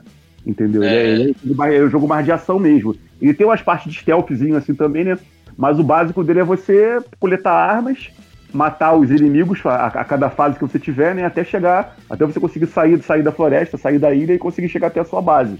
E o jogo ele é bem interessante. Eu acho que todo mundo aqui que tá no cast aqui vai gostar de jogar esse jogo. Então, se tiver chance, se tiver no Game Pass aí, Fabrício, tiver a oportunidade de Ah, pegar ele, é, ele, é, ele é bem Metal Gear, né, cara? Eu tô vendo aqui as cenas de diálogo no codec, é bem Metal Gear mesmo. Ah, eu não gosto de comparar com Metal Gear, porque Metal Gear é muito obra-prima, cara. Eu fico meio. eu fico meio- Mas é ele que eu, também. eu gosto dessa esse visual do Metal Gear clássico do MSX, eu acho bem legal esse Não, não, muito foda, ah, muito foda, muito foda. Mas Metal Gear é uma coisa muito, muito maior, né? Muito mais complexa. Um Metal Ah, é mais uma zoeira, é mais uma zoeira, é mais um jogo assim, de referência, né? Ah, sim, com certeza. Se você não conseguir jogar o jogo, bota só no YouTube lá pra ver o trailer dele, que o trailer dele tu ri pra caralho, cara. Muito bom. Nossa, é, vou ver aqui.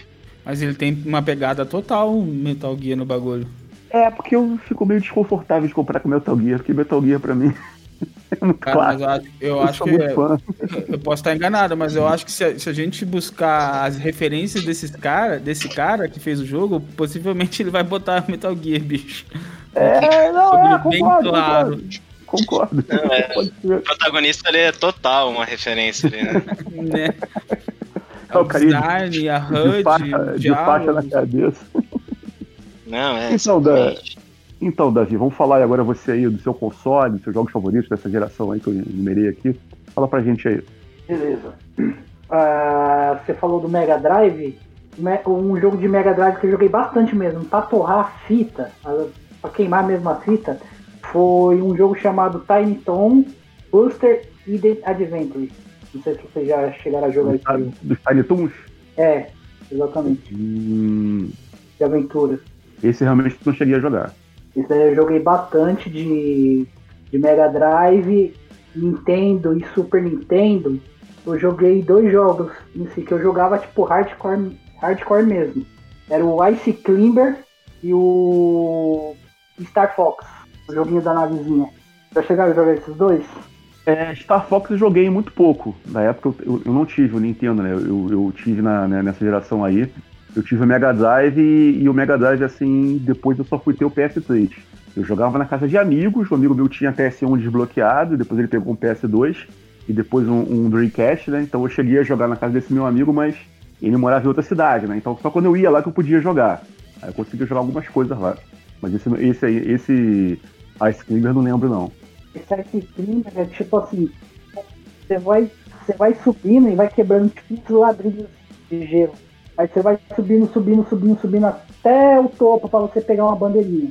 E aí o que que acontece? Uhum. No meio disso vai aparecendo inimigo, tipo serpente, aparecem uns pinguim também meio modificados, pinguim do mal. Tipo, era um jogo bastante, bastante legal. Porque a cada passo que você dava, a cada andar que você subia, os blocos de gelo eles mudavam. Aí às vezes você tinha que ficar mais tempo quebrando para esquerda, para direita. Tinha até um, uma estratégiazinha que você tinha até que fazer para poder escapar dos inimigos.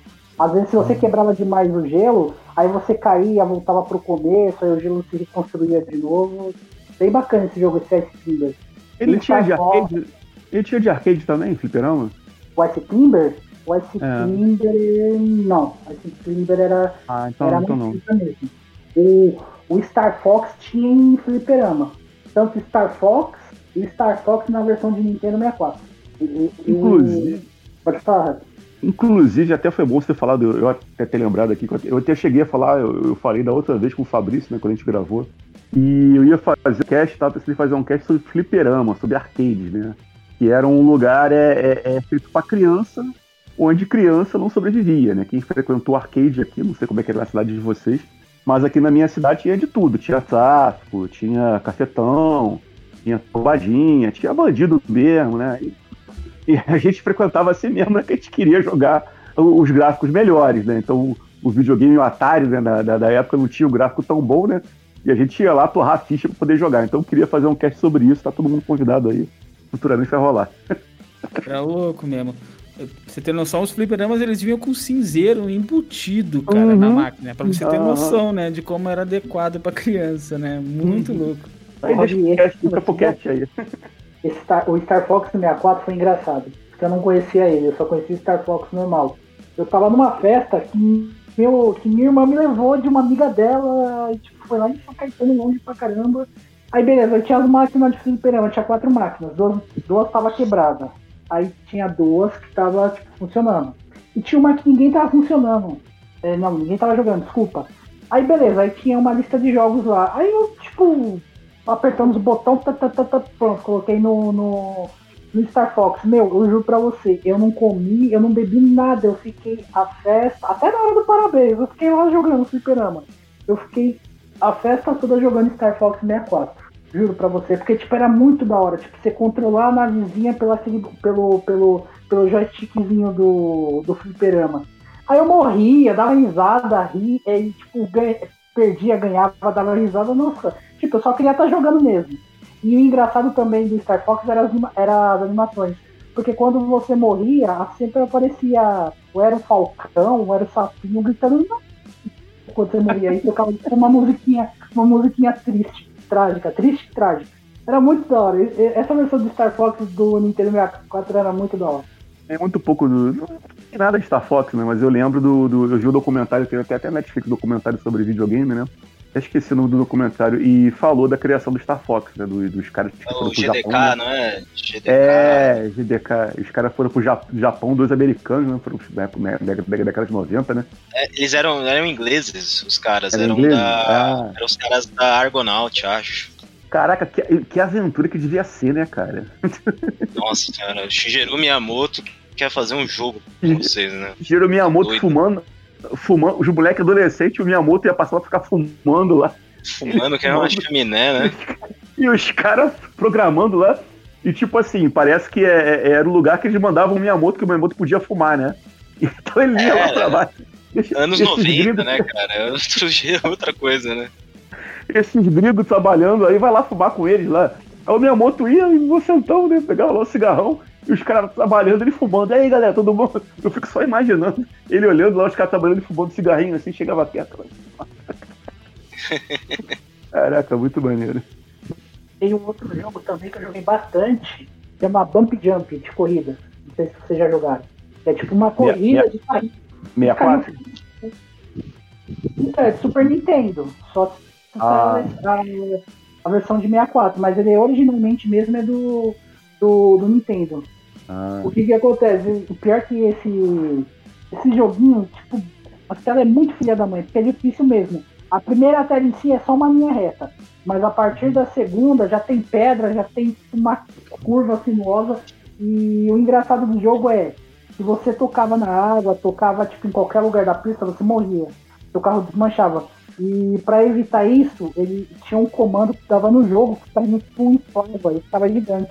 Ele ficava gigante, aí quando tipo, ele voltava ao normal, se você é, ca... se você caísse tipo, em cima do, do carro que estava na frente, esse carro da frente ele era tipo derrotado, tipo, não existia. O jogo também eu joguei bastante mesmo, Bump Jump. Então agora eu vou passar a bola pro Fabrício aí falar aí das experiências dele dos console, do, do, console que ele mais gostou e dos jogos aí que ele mais gostou nessa época retrô aí. Fala com a gente aí, Fabrício.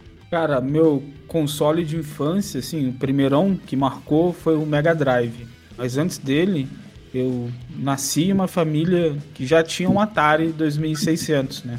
Então, desde que eu me entendo por gente, eu tenho memórias aí de ver a minha irmã jogando Enduro, Pitfall, e foi os primeiros jogos que eu pude experimentar quando criança ali, né? Até que um belo dia, em um belo Natal, consegui ganhar né, dos pais um Mega Drive. Eu, eu, costumo dizer que eu não escolhi ser ceguista, que escolheram por mim, né? Um presente que tipo time, eu não né? pedi. É tipo time, você herda, né? Então, Mas acabei é herdando um Mega Drive e Sega acabou, né, fazendo parte da minha infância. Possivelmente como consequência do ótimo trabalho de marketing que a Tectoy fez aqui no, no Brasil, né, como representante da SEGA, né, isso é indiscutível, né, que pelo menos naquela época ali, no começo dos anos 90, não tinha espaço para Nintendo aqui no, no Brasil, era só Sega. Então foi um desses felizados que ganhou seu Mega Drive ali dos anos 90. Nessa época, além dos videogames, eu também tinha paixões, paixões, né, hobbies por uh, filmes de terror e rock, né? Escutavam rock and roll de discos emprestados de um vizinho que era roqueiro e que possivelmente me influenciou bastante, né, a, a, curtir rock. Hoje eu não curto tanto, mas na época eu curtia bastante, né, quando, quando criança. E eu sempre quis um jogo, cara, que tivesse um pouco dessas coisas que eu já gostava, né? Ou seja, eu queria um jogo de terror e queria um, um jogo que tivesse música de rock, né? Só que. Acho que eu sei até que jogo é, hein? Não, acho, que, acho que eu também sei. Não, vamos chegar lá. Infelizmente, não é Rock and Roll Racing, eu vou explicar, não é Rock and Roll Racing, porque o chip sonoro do, do Mega Drive ele é bem limitado, né? Então, assim. Sim, sim. Não, é, é difícil sim. você é difícil você reproduzir música de rock fielmente lá, né? E por mais que eu seja ceguista, eu preciso admitir a superioridade do Super Nintendo no quesito musical. E Rock and Roll Sim, Racing tem ótimas músicas na versão do Super Nintendo do jogo. Mas na versão de Mega Drive é uma diarreia sonora. Não dá para ouvir aquelas músicas no é Rock and Roll Racing Mega né? Drive. Mas eu topei com outro jogo na locadora que me chamou muita atenção porque ele tinha elementos que parecia ser de um jogo de terror, e ele tinha elementos que parecia ser próximo ao rock, que é o jogo. Ah, sei qual é, hein? Que é o jogo Shakan. Porque na capa, na capa do jogo Shakan tem uma figura que lembra muito o mascote do Iron Maiden, né? O Ed, né? Aquela figura assim meio meio com aspecto de caveira, meio mumificado. Eu falei, caraca, é o Ed. Só que não era o Ed, era o Shakan. Inclusive a arte desse jogo é magnífica, né? São traços que lembram bastante aí os traços do nosso amigo Ultimate Ink Trash, né? Todo aquele peculiar cuidado, todo aquele peculiar cuidado em representar, representar algo que não tem nada a ver com o jogo. Mas enfim, é, eu acabei decidindo alugar a fita, né? Com, com o dinheiro poupado do lanche, né? Que a gente tinha que, naquela época, a gente tinha que poupar o dinheiro do lanche para poder ir no fliperama, para poder ir na locadora, alugar fita. E eu, eu, assim foi meu primeiro contato com o Chacan, que foi um contato um pouco frustrante por conta do nível de dificuldade do jogo, porque cara, Chacan é um jogo, para quem não conhece, é um jogo muito punitivo. Não à toa, ele é considerado também como o pai ou até o avô dos jogos Souls-like, né, do Dark Souls e tudo mais, porque ele tem alguns elementos que remontam o que seria o, o Souls-like hoje em dia. É, mas para uma criança naquela época era muito frustrante você jogar um jogo que você literalmente não conseguia passar da primeira fase. Era muito frustrante. E o jogo tinha um esquema uh, que era bem bacana, que era não linear. Então, assim, você começava em um, em um cenário onde você pod podia optar por quatro caminhos. Em cada um dos quatro caminhos, você tinha uma fase diferente. Só que como criança você não consegue passar em nenhuma das quatro, das quatro fases. Então é um pouco frustrante. Então aí tem uma experiência que você precisa entender qual é a proposta do jogo para você conseguir jogar, porque é um jeito específico que você precisa jogar Shakan. Não é um jogo tipo tipo hack slash da vida que você anda, aperta os botões, derrota uns inimigos e, e, prossegue. Até porque a hitbox do jogo é um pouco quebrada. Então assim, você precisa explorar bastante um pouco dos glitches, precisa entender como funciona. E eu destaco Shakan, cara, porque ele também tem uma lore magnífica, né? Uma história assim que vai contra tudo que a gente conhecia, consumia naquela época, ele não é o aspecto nem herói e nem anti-heróico. Shakan é um guerreiro, né, que na história é um guerreiro pica das galáxias, e ele se, se sente tão pica, mas tão pica, que ele fala: "Vou desafiar a morte, eu não vou morrer". E aí, de fato, ele desafia a figura da morte e ele vence a morte. Ou seja, ele é um cara que acabou sendo condenado a não morrer, a vagar para sempre em vida. E aí tem aquele aspecto poético do, do, lado triste do vampirismo, que é, cara, se você vive para sempre, você está condenado a ver todo mundo que você ama morrer. Você está condenado a ver todas as tragédias históricas se repetirem. Então é uma bosta você viver para sempre. Então, Shakan, The Forever Man, como é o subtítulo do jogo, acaba sendo uh, um jogo que retrata a história de um cara que ele quer morrer. É, essa é a glória do jogo. Shakan é um cara que quer morrer. Hum. Só que para Shakan morrer, ele tem, ele tem um pacto que ele precisa destruir todos os males do, do mundo para poder finalmente morrer. Então, o jogo você controla um cara que quer acabar com o mal no universo, em diversos planos, para morrer. É isso a história. Ou seja, um pouco depressivo também para criança, né? Mas é algo diferente e, e muito, muito, muito peculiar. Por muitos anos, né? Na infância, eu aluguei esse jogo por diversas vezes e por diversas vezes eu não conseguia avançar. É, foi, um, foi um caso de amor e ódio. Até que finalmente, depois de, sei lá, em idade avançada, eu baixei um emulador, eu falei, agora eu vou terminar esse jogo e definitivamente consegui terminar depois de, sei lá, horas e horas de tentativa e erro até conhecer cada aspecto do cenário e sem usar save state, porque nunca gostei desse recurso. Imagino que, cara, é uma coisa viável para muita gente, né? Só consegue jogar com save state de boa, beleza, se divirta, mas eu queria, eu tinha um pacto pessoal com esse jogo que eu queria terminar ele na raça, entre aspas, saca? Uhum. E acabou rolando depois de muito tempo. Então o Chacal tem essa história aí que foi um jogo que, cara, me surpreendeu de diversas formas e que eu vejo muitos elementos uh, desse jogo em jogos que são tendência hoje em dia. Eu citei como exemplo ali o Souls-like, porque, cara, você de fato, você, você pega diversas armas, as diversas armas que você pega uh, tem, tem, dificult... tem facilidades contra determinados inimigos, né? Com determinadas armas você derrota determinados inimigos de modo mais fácil. Tem as químicas, né? Que é uma espécie de, de magia que a gente tem no Souls-like hoje em dia. Tem uma mecânica de, de imortal, porque como você controla um cara imortal, você não tem vida limitada, como na maioria dos outros jogos. Então você morre, recomeça, morre, recomeça.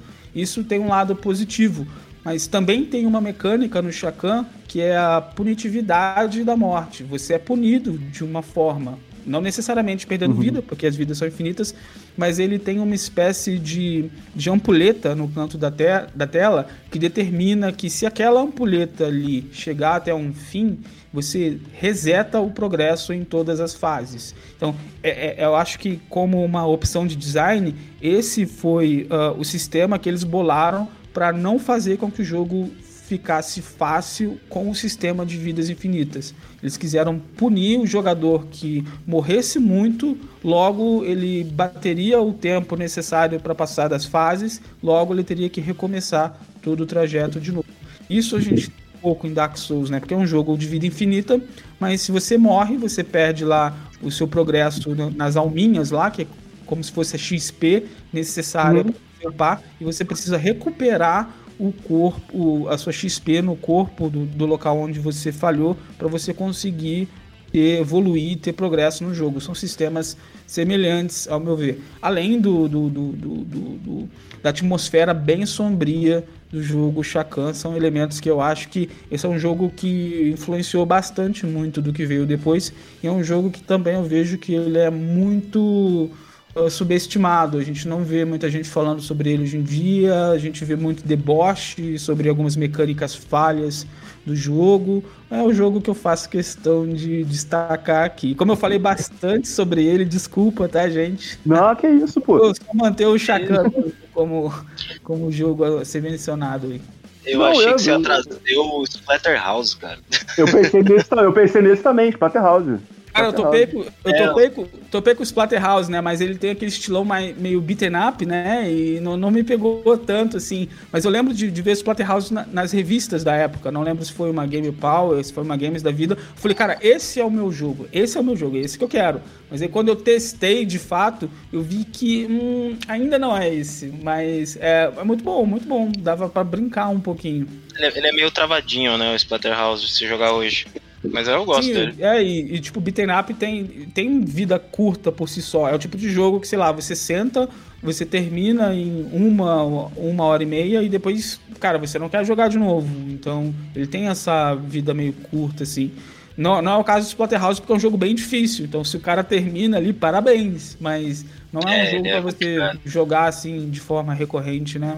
Você falou de Splatterhouse aí, é, é a versão mais moderna do Splatterhouse que saiu pra, pra para PS3, né? é, Xbox 360 e PS3, ela também não se encontra mais online para venda. Pois é, era um jogo animal, eu, eu, gostei. É, era um jogo da hora, era, era bom. Era um é, bom a história, remake. A história é um bom remake, a história era boa, os personagens eram bons, o cientista maluco lá, o vilão era bom, era tudo muito legal. Sim, sim. Mas infelizmente faz parte daqueles jogos que a gente se quiser comprar. Eu até tô num grupo aqui de videogame, né? Do zap aqui do, do pessoal de, de, compra e venda de jogos de PS3, os caras postaram lá que tá 500 conto no que Mercado isso, Livre. Nossa. Se você quiser comprar os Splatterhouse de PS3, eu, eu acredito que o de, o de Xbox 360 também deva ser um, um, preço próximo. Mas se você quiser jogar esse jogo, você tem que pagar essa quantia que o nego tá cobrando, porque é, é, o jogo não tá mais online, o jogo só tá em, em mídia física.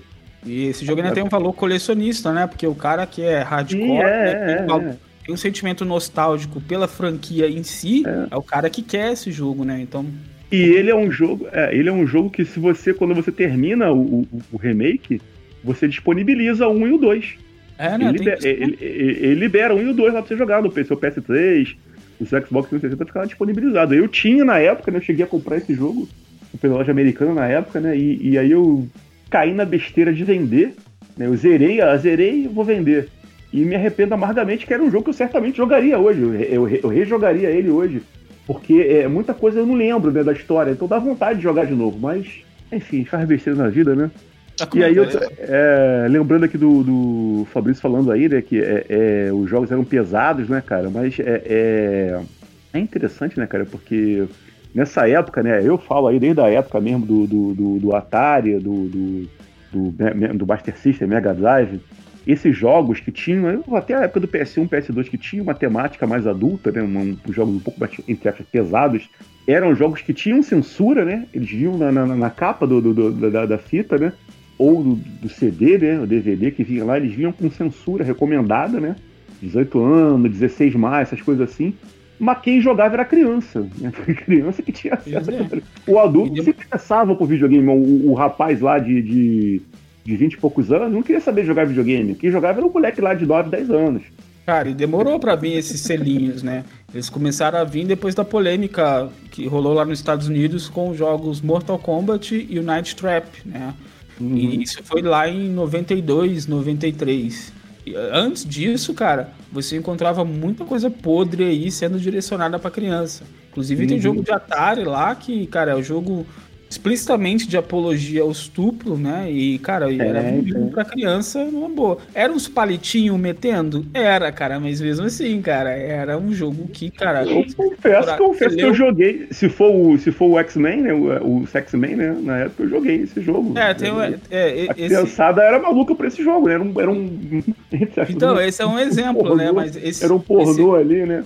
Era o, tipo o do estupro. Isso, o do estupro não é, não, é, não é o Sex-Man, não. O do estupro é um do. do... É um do índio, né? Que você É, do, que... do Custer, do Custer. Do cowboy, é isso, a Índia, a Índia, a Índia tá amarrada, a Índia tá amarrada no, no, tá amarrada no poste, no, no cactus, assim. Isso. Aí o cara vem e estupra ela. Aí, jogo de isso, Isso né? daí, cara, distribuído, cara, igual água. Era, é, é, é. A galera. É, não, não, não, dá pra dizer. Coisas dos anos 80 e 90. Os 80 e 90 eram era loucos. É isso, rapaz. É, é isso. A gente falou bastante aqui agora, né? Conversamos bastante aqui. Tô, confesso que estou bem satisfeito mesmo com o progresso aqui da, da, da conversa. É, é, até gostaria de gravar uma parte 2 aí, se fosse possível com vocês aí. Né? Rapaz, eu vou te falar que esse de fliperama aí eu tenho muita história, até porque eu, eu morava perto de um dos únicos fliperamas vivos daqui de São Paulo. Pô, uhum. é história pra contar, hein? Isso é verdade. Pô, eu moro perto, perto da Lords, que eu fui lá até ano passado, cara. Essa conversa aí também rende dia... um podcast só pra falar de fliperama, de casas de fliperama, é, né, é, e, que é, fecharam. E é aquele fliperama de rua, gente. De rua. Uhum. Eu não vou nem aquele falar muita coisa aqui. Não vou nem falar muita coisa aqui, porque eu tenho história pra contar, né, cara, de fliperama. Aqui da minha cidade tinha é, é, é dois grandes fliperamas, né? Eu falo grande assim, grande pra, pra minha cidade, né? Eram galerias assim de, de 200 metros quadrados, pra época era muito grande, né? E várias máquinas lá, ia de tudo lá, como eu tô falando, ia traficante, ia cafetão, ia, ia tombadinha, ia tombadinha, ia viciado, entendeu? E o, o próprio pessoal que ficava lá da administração lá também era assim. A gente é ia porque eu tô falando. É interessante isso, porque, cara, eu lembro de 2019, deu saindo do meu trampo, assim, e eu ir com o meu chefe, tipo, jogar um Daytona, tá ligado? Uhum. E tomar cerveja coisa. e jogar Daytona, tá ligado? E tirar um X1 no King of Fighters também, no 98, que tinha lá. Ainda tem, né? Ah, beleza. Então a gente pode fazer duas coisas. Pode fazer uma segunda parte aqui dos do, do jogos retrô, né? Do, do, da, do Retro Games. Faz uma segunda parte, deixa a galera falar mais aí, que eu sei que vocês têm coisa para falar. Todo mundo aqui tem coisa para falar pra caraca faz uma segunda parte do Retro Games e faz essa do, do fliperama à parte, um episódio à parte. Vocês concordam? É. Claro, pô. Se a, fome, se, a fome, se a fome deixasse, a gente ia embora, né? Mas já tá batendo. Não, é. tá batendo a hora que o estômago tá falando mais alto que a boca, é. né? Não, tranquilo, cara, cara, você pode me chamar pra falar besteira que eu vou, cara. tranquilo. Ah, se a galera que concordou, beleza, então vamos fechar então aí e a gente grava. Só, só uma. Só uma eu, queria, eu queria pedir pela ordem aí ao, ao relator. Queria pedir pela ordem. Uhum.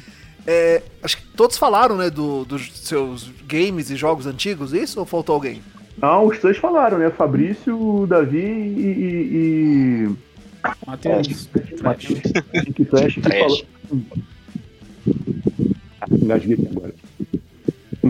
Todo mundo falou. E aí, só uma pergunta, Guga, aí você vai encerrar agora ou você quer também falar sobre isso? Olha, eu acho que pode, a, a, a, nossa fala pode guardar para a segunda parte, não tem problema nenhum, não. Então o que tá eu queria bom. pedir então, agora, o que eu queria você, pedir então. agora, então, o que eu queria pedir agora, queria pedir para vocês aqui do presente aqui para um com a gente, é que vocês falassem, né, fazessem um jabá de vocês, né? Jabá pessoal de vocês aí, falassem de projetos que vocês têm, né, o que vocês estão tocando para frente, né, de projeto, de arte aí, de, de projeto mesmo que vocês estão fazendo aí. E, e é, é, as redes sociais de vocês, aonde pode contactar vocês, se quiser fazer um, algum tipo de, de frila com vocês aí. Queria que todo mundo falasse, né? E, e que vai ser o jabazinho de vocês. É, você tem algum projeto, Davi, para poder falar? Um projeto, pode ser até, até, até político mesmo não tem, tem caô não. Meu, por enquanto ainda sem, sem nada de projeto. Por enquanto, o que eu faço, que dá para acompanhar em si, que é coisa que é uma coisa que eu faço mesmo semanalmente, eu tenho o Medium. Eu sempre posto as coisas de geopolítica por lá. Se vocês quiserem é, saber algum tipo de informação que provavelmente não vai passar aqui na mídia brasileira, ou se passa eles falam mentira, depois eu posso deixar o link para vocês para poder acompanhar. É, galera, eu vou falar aqui o, o, pessoal ainda, por enquanto não, porque as coisas ainda não estão muito boas ainda aqui em São Paulo, ainda mais se tratando de Covid, então, Então, tá quem meio, quiser se informar. meio complicado. Então, quem quiser, eu recomendo, galera, quem quiser se informar de geopolítica, quiser saber realmente, quiser olhar para fora do espelho, né?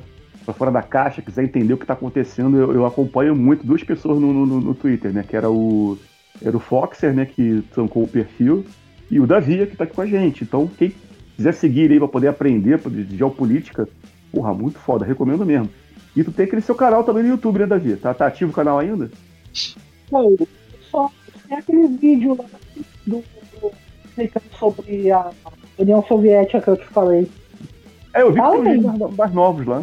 É, então, não, eu tava postando uns vídeos esse dia que eu tava escrevendo um artigo no Medium sobre aqueles protestos da paz celestial que falava lá que morreu milhares, mas Também, né? morreu 300 pessoas e detalhe, mais de 60% dessas 300 pessoas que morreram eram soldados que estavam tentando conter aquela multidão ensandecida lá. E os outros que morreram foi por causa dos tumultos que ocorreu lá, porque o pessoal pegou tanque, saiu dirigindo no meio da rua, pegaram arma dos, dos soldados que estavam mortos, saíram atirando para tudo quanto é lado. E isso daí eu peguei os vídeos de um artigo também que eu traduzi, né? Que isso daí que eu postei no Medium, para poder subir e mostrar como é que tava a- o caos instalado lá, de uma outra visão, né? Porque eles não vão mostrar aquelas cenas que estavam estavam passando lá. quiser entender aí, cara, de, de papo sério mesmo. Tudo que o Davi posta lá eu leio, eu vejo os vídeos dele, é, é fenomenal. Recomendo mesmo. E aí, é, é, falar aí, Fabrício, então, dos seus projetos aí, do, do que você tem pela frente, aí, quiser fazer um jabá de rede social aí pra gente aí também, pô, fala aí, fica à vontade aí, o microfone é seu. Cara, é 16 bits da depressão, tanto no Facebook quanto Instagram, Twitter, YouTube. Não tão ativo quanto antes, infelizmente, né? Tenho dedicado bastante tempo pro trabalho e pra família. Então, infelizmente, não tô mais tão ativo quanto antes. Mas tá no projeto, quem sabe para 2022, quem sabe retomar aí os videoclipes, né, que são as produções que a galera costuma mais pedir e também as lives, né? Não consigo dar certeza, mas eu vou tentar me esforçar para pelo menos fazer um clipezinho por mês, que é o que a galera geralmente me pede. É isso, 16 bits da depressão no Facebook, no Twitter, no Instagram e no YouTube. Aliás, aproveitando pra falar aí que o seu vídeo lá do Halloween, lá do Friday 13th, lá, é uma obra de arte, cara, pra mim. Obrigado, aquele foi bem louco de fazer, foi bem legal. Consegui colocar várias referências de jogos de terror ali, né? Não, e uns jogos bem obscuros, assim, eu achei bem legal, cara. Sim, sim, teve uma ou outra lá que eu, eu também não conhecia. Eu conheci na pesquisa pro clipe. Bem legal mesmo. A gente, sempre, a gente sempre descobre, né, cara? A gente sempre topa com uns negócios que a gente nunca viu, né? É massa, né? Às vezes eu costumo dizer, às vezes quem produz conhece mais do que quem consome.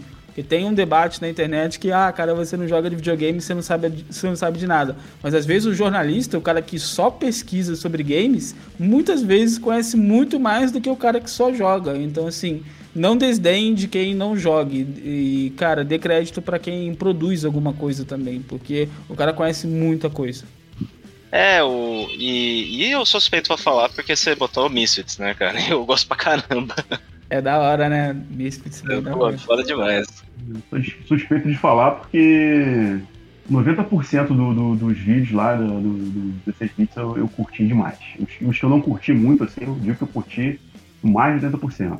Pô, obrigado pelo carinho, gente. Obrigado mesmo. O do. Qual é o nome daquele mesmo do. do- eu acho que é o do, é o do Legião Urbana, que é com o Guna Nex, aquele é meu favorito. Cara, aquele é modéstia à parte, aquele é bem divertido mesmo. Ele é muito foda, cara, é muito foda. O pessoal zoando o cara, que o dragão queimou a faixa dele. Cara, ele é muito. Não. O Golden Axe é um dos jogos, né, um dos jogos favoritos que eu joguei no Fliperama, né? Jogava muito no Mega Drive. Já, É, Não, é, e, é, e você Já- fez um também da boate azul, da boate azul, não foi? ah, isso Eu foi bom. Isso foi legal. Watch Dogs. Porra, foi do, do caramba, OutRun, né? Não era aquele jogo? Boate azul, cara, eu não tô lembrado. Era ah, não, é, é, Mega Drive. é eu, eu- o que eu fiz foi, eu sintetizei a, a música Boate Azul com os sintetizadores sonoros do Mega Drive e coloquei em cima do jogo OutRun. Então parece que é uma música que faz parte do, do jogo, né? É uma brincadeirinha que é. de vez eu faço, de vez em quando eu faço isso com algumas músicas. É bem legal. Não, esse, esse vídeo, puta, eu chorei de rir, cara. Muito bom. Dá um contraste, né? O cara dirigindo um carrão com uma loirona é, do lado. indo e... pro puteiro, né? indo, tipo indo isso. pra bagunça, né? Já que vocês estão falando aí dos vídeos do 16 bits, eu tenho o meu favorito, que eu sempre falo para ele, é o dos virgoloides. É o meu favorito. Virgoloid, né? Aquele Sim, ficou excelente. eu tô meio de mal com a, com a Capcom, sabe, né? Por questões pessoais. mas eu. Mas é. Não, não, real... onde vem sua birra com a Capcom, cara? Eu vi você falando isso uma vez no Twitter, só que eu não peguei a história toda. Cara, é um lance que vem de outros carnavais. E aí pintou um lance pessoal, um lance particular. Eu acabei optando por esse boicote pessoal. Mas o clipe dos virguloides, eu digo isso porque ele leva os sprites do jogo Street Fighter, né? Talvez por isso uhum. tenha cativado muita gente, porque Street Fighter é um jogo muito popular, né? E os virguloides, né? É, acho que foi é uma, é tipo aquela banda de um sucesso só para muita gente. Claro que eles tiveram outros sucessos, né? Mas aquele ali acabou viralizando e a galera curtiu bastante esse clipe, né? E agora o, o Matheus aí, Ink Trash aí, fala pra gente aí, cara, quais são os projetos que você tá tocando aí pra gente. Cara, eu. eu... Aproveitar, queria aproveitar antes de você falar, queria falar assim, que você falou que tem. Não vou adiantar pra galera que tem um projetinho de game aí pra sair, né? Não sei quando, mas enfim. Ah, é, eu vou. Se fosse, se fosse possível pra ser um, um, um hack and slash ou um beat né? Que são jogos de retorno, assim, são as minhas categorias favoritas. Rapaz, eu tô conversando com os meus antigos parceiros aí de jogos e a gente tá pensando em fazer um twin stick shooter, cara, de, de cima, assim. Uhum. E, bom, mas assim, tá, no, tá no, no, campo das ideias ainda. A gente vai esperar 2022 pra, tipo, sentar e falar, tá, como a gente faz, sabe? Perfeito. Vou fazer no, no, no, no Catarse, Catarse aí, fala pra gente aí, não esquece não.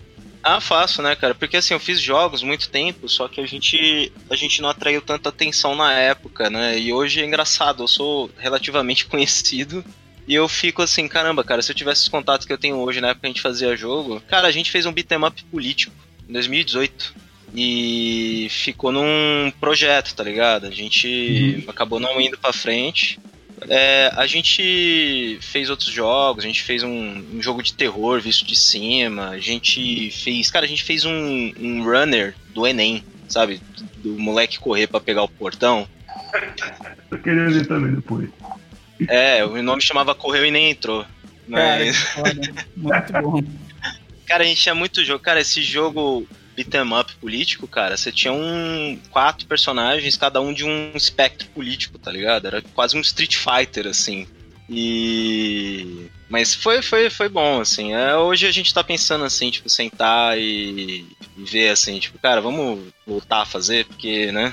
Eu sinto saudade, assim, dessa época de fazer jogo. Eu acho que hoje Mas... é, é, é... Pode, pode terminar, pode terminar. Não, não, pode falar, eu ia mudar de assunto. Não, eu ia falar que hoje, ainda bem, né, que tá mais fácil de você é, lançar um jogo nacional, né? Eu, a gente que é, que é, que é velho, que dinossauro, né? Eu, eu por exemplo, né, a época do Atari, era difícil você ter um jogo nacional, é, é chegar realmente à, luz do dia, né? Pra galera poder jogar, eram raros jogos nacionais que chegavam. Hoje, né, é, é, a facilidade que tem a pessoa de botar o seu jogo na, na, na Steam, na Epic, e mesmo na PSN, mesmo na, na, na, na Xbox Live é muito mais é, é, é, tanto pela evolução né, das empresas né, que conseguem hoje ter mais qualidade para fazer os jogos nacionais, quanto pela facilidade mesmo que o mercado se tornou, né, de você conseguir fazer que o jogo seu chegue à luz do dia. É, é bem legal, a gente vê muito, tipo aí um site, né, é um exemplo muito bom, mas se for mesmo na, na Steam, na, na PSN também, mas na Steam, na Steam né, que tem mais coisas, você vai achar muita coisa de jogo, de jogo brasileiro lá, né, que, pô, alta qualidade. Sim, inclusive tem um jogo que é um beat'em up político, né? Que eu, eu peguei agora do que o Ultimate Trash falou. E tem para sair o Punhos de Repúdio, que é basicamente Sim. isso, cara. Um jogo brasileiro. Gravou com, cara. Ah, é mesmo? Gravaram? Pô, Gravou hora, é Eu tive arrancar-rabo com eles na época. Porque, cara, eu peguei o nome assim, eu falei, cara, não é possível. Mas aí depois eu vi que, cara, nada a ver, assim. Conta mas é pra gente era... aí, conta pra gente. Não, é porque o nosso jogo chamava Punhos de Urna.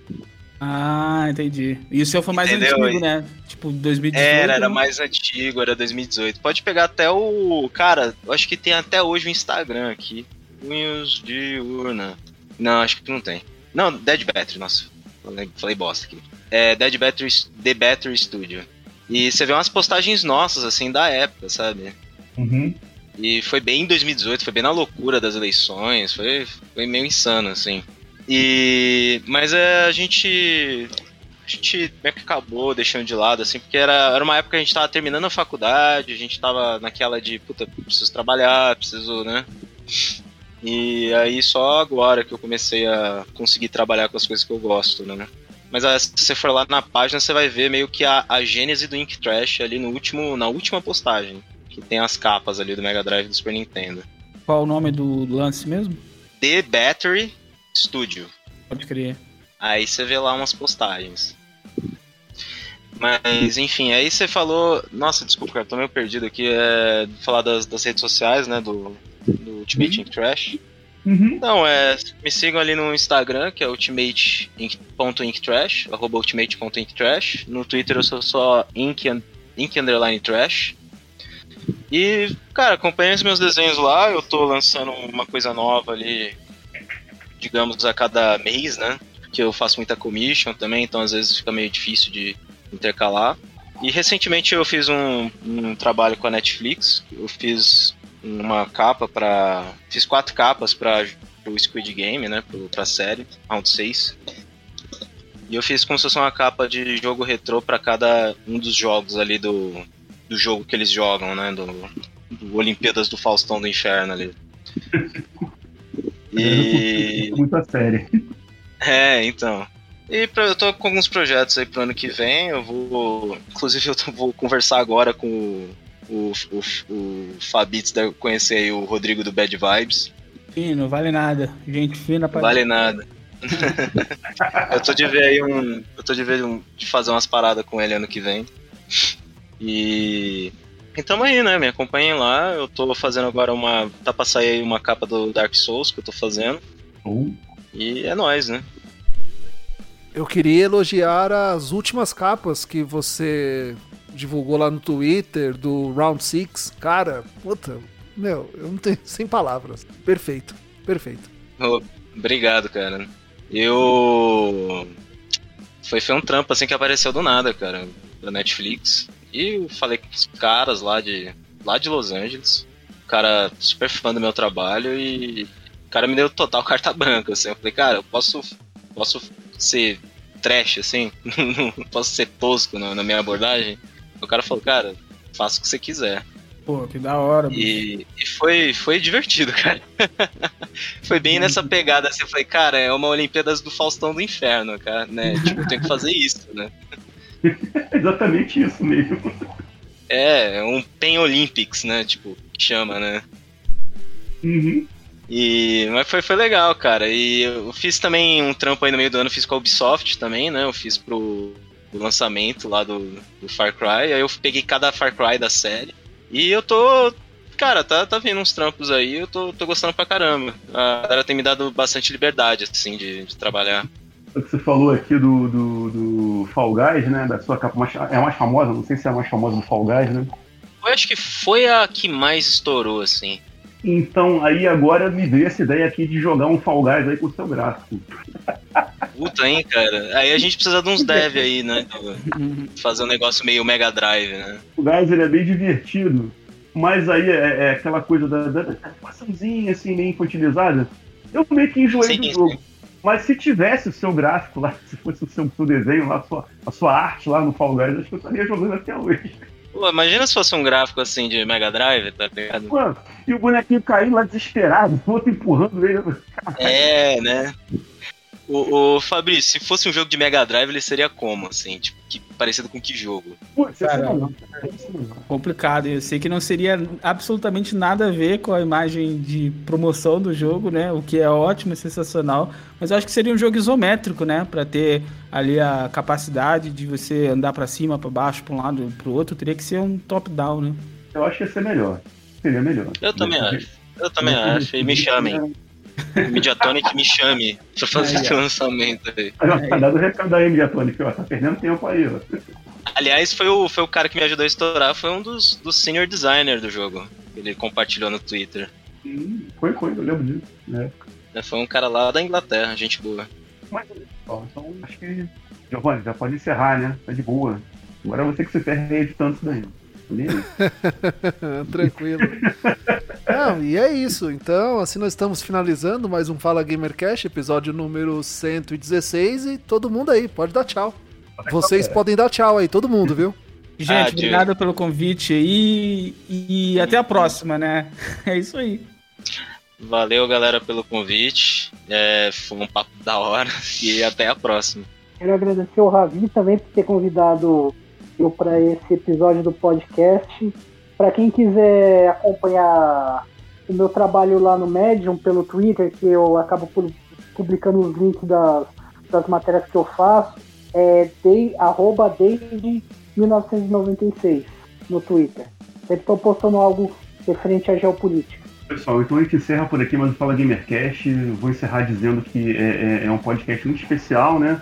E é uma coisa assim, é, é- é simples nós fazemos aqui, um bate-papo entre amigos, é de coração. E todo, convidado que passa aqui pela nossa mesa, aqui pela nossa central de reunião aqui, é uma pessoa bem-vinda, uma pessoa que a gente tem algum tipo de carinho né, para poder participar. Mas é uma coisa bem simples mesmo, vocês repararam mesmo aí, né? O formato que a gente escolheu foi esse e espero que todo mundo tenha gostado. E todo mundo tenha se divertido, que nem eu me diverti e pretendo me divertir mais no futuro com vocês aí. Então é isso, tchau pra todos aí. Todos deram tchau? Tchau, pessoal. Valeu então. Valeu, gente. Obrigado aí, abração, boa noite aí. Até a próxima. Valeu, pessoal. Boa noite, Tchau. até mais. Tchau.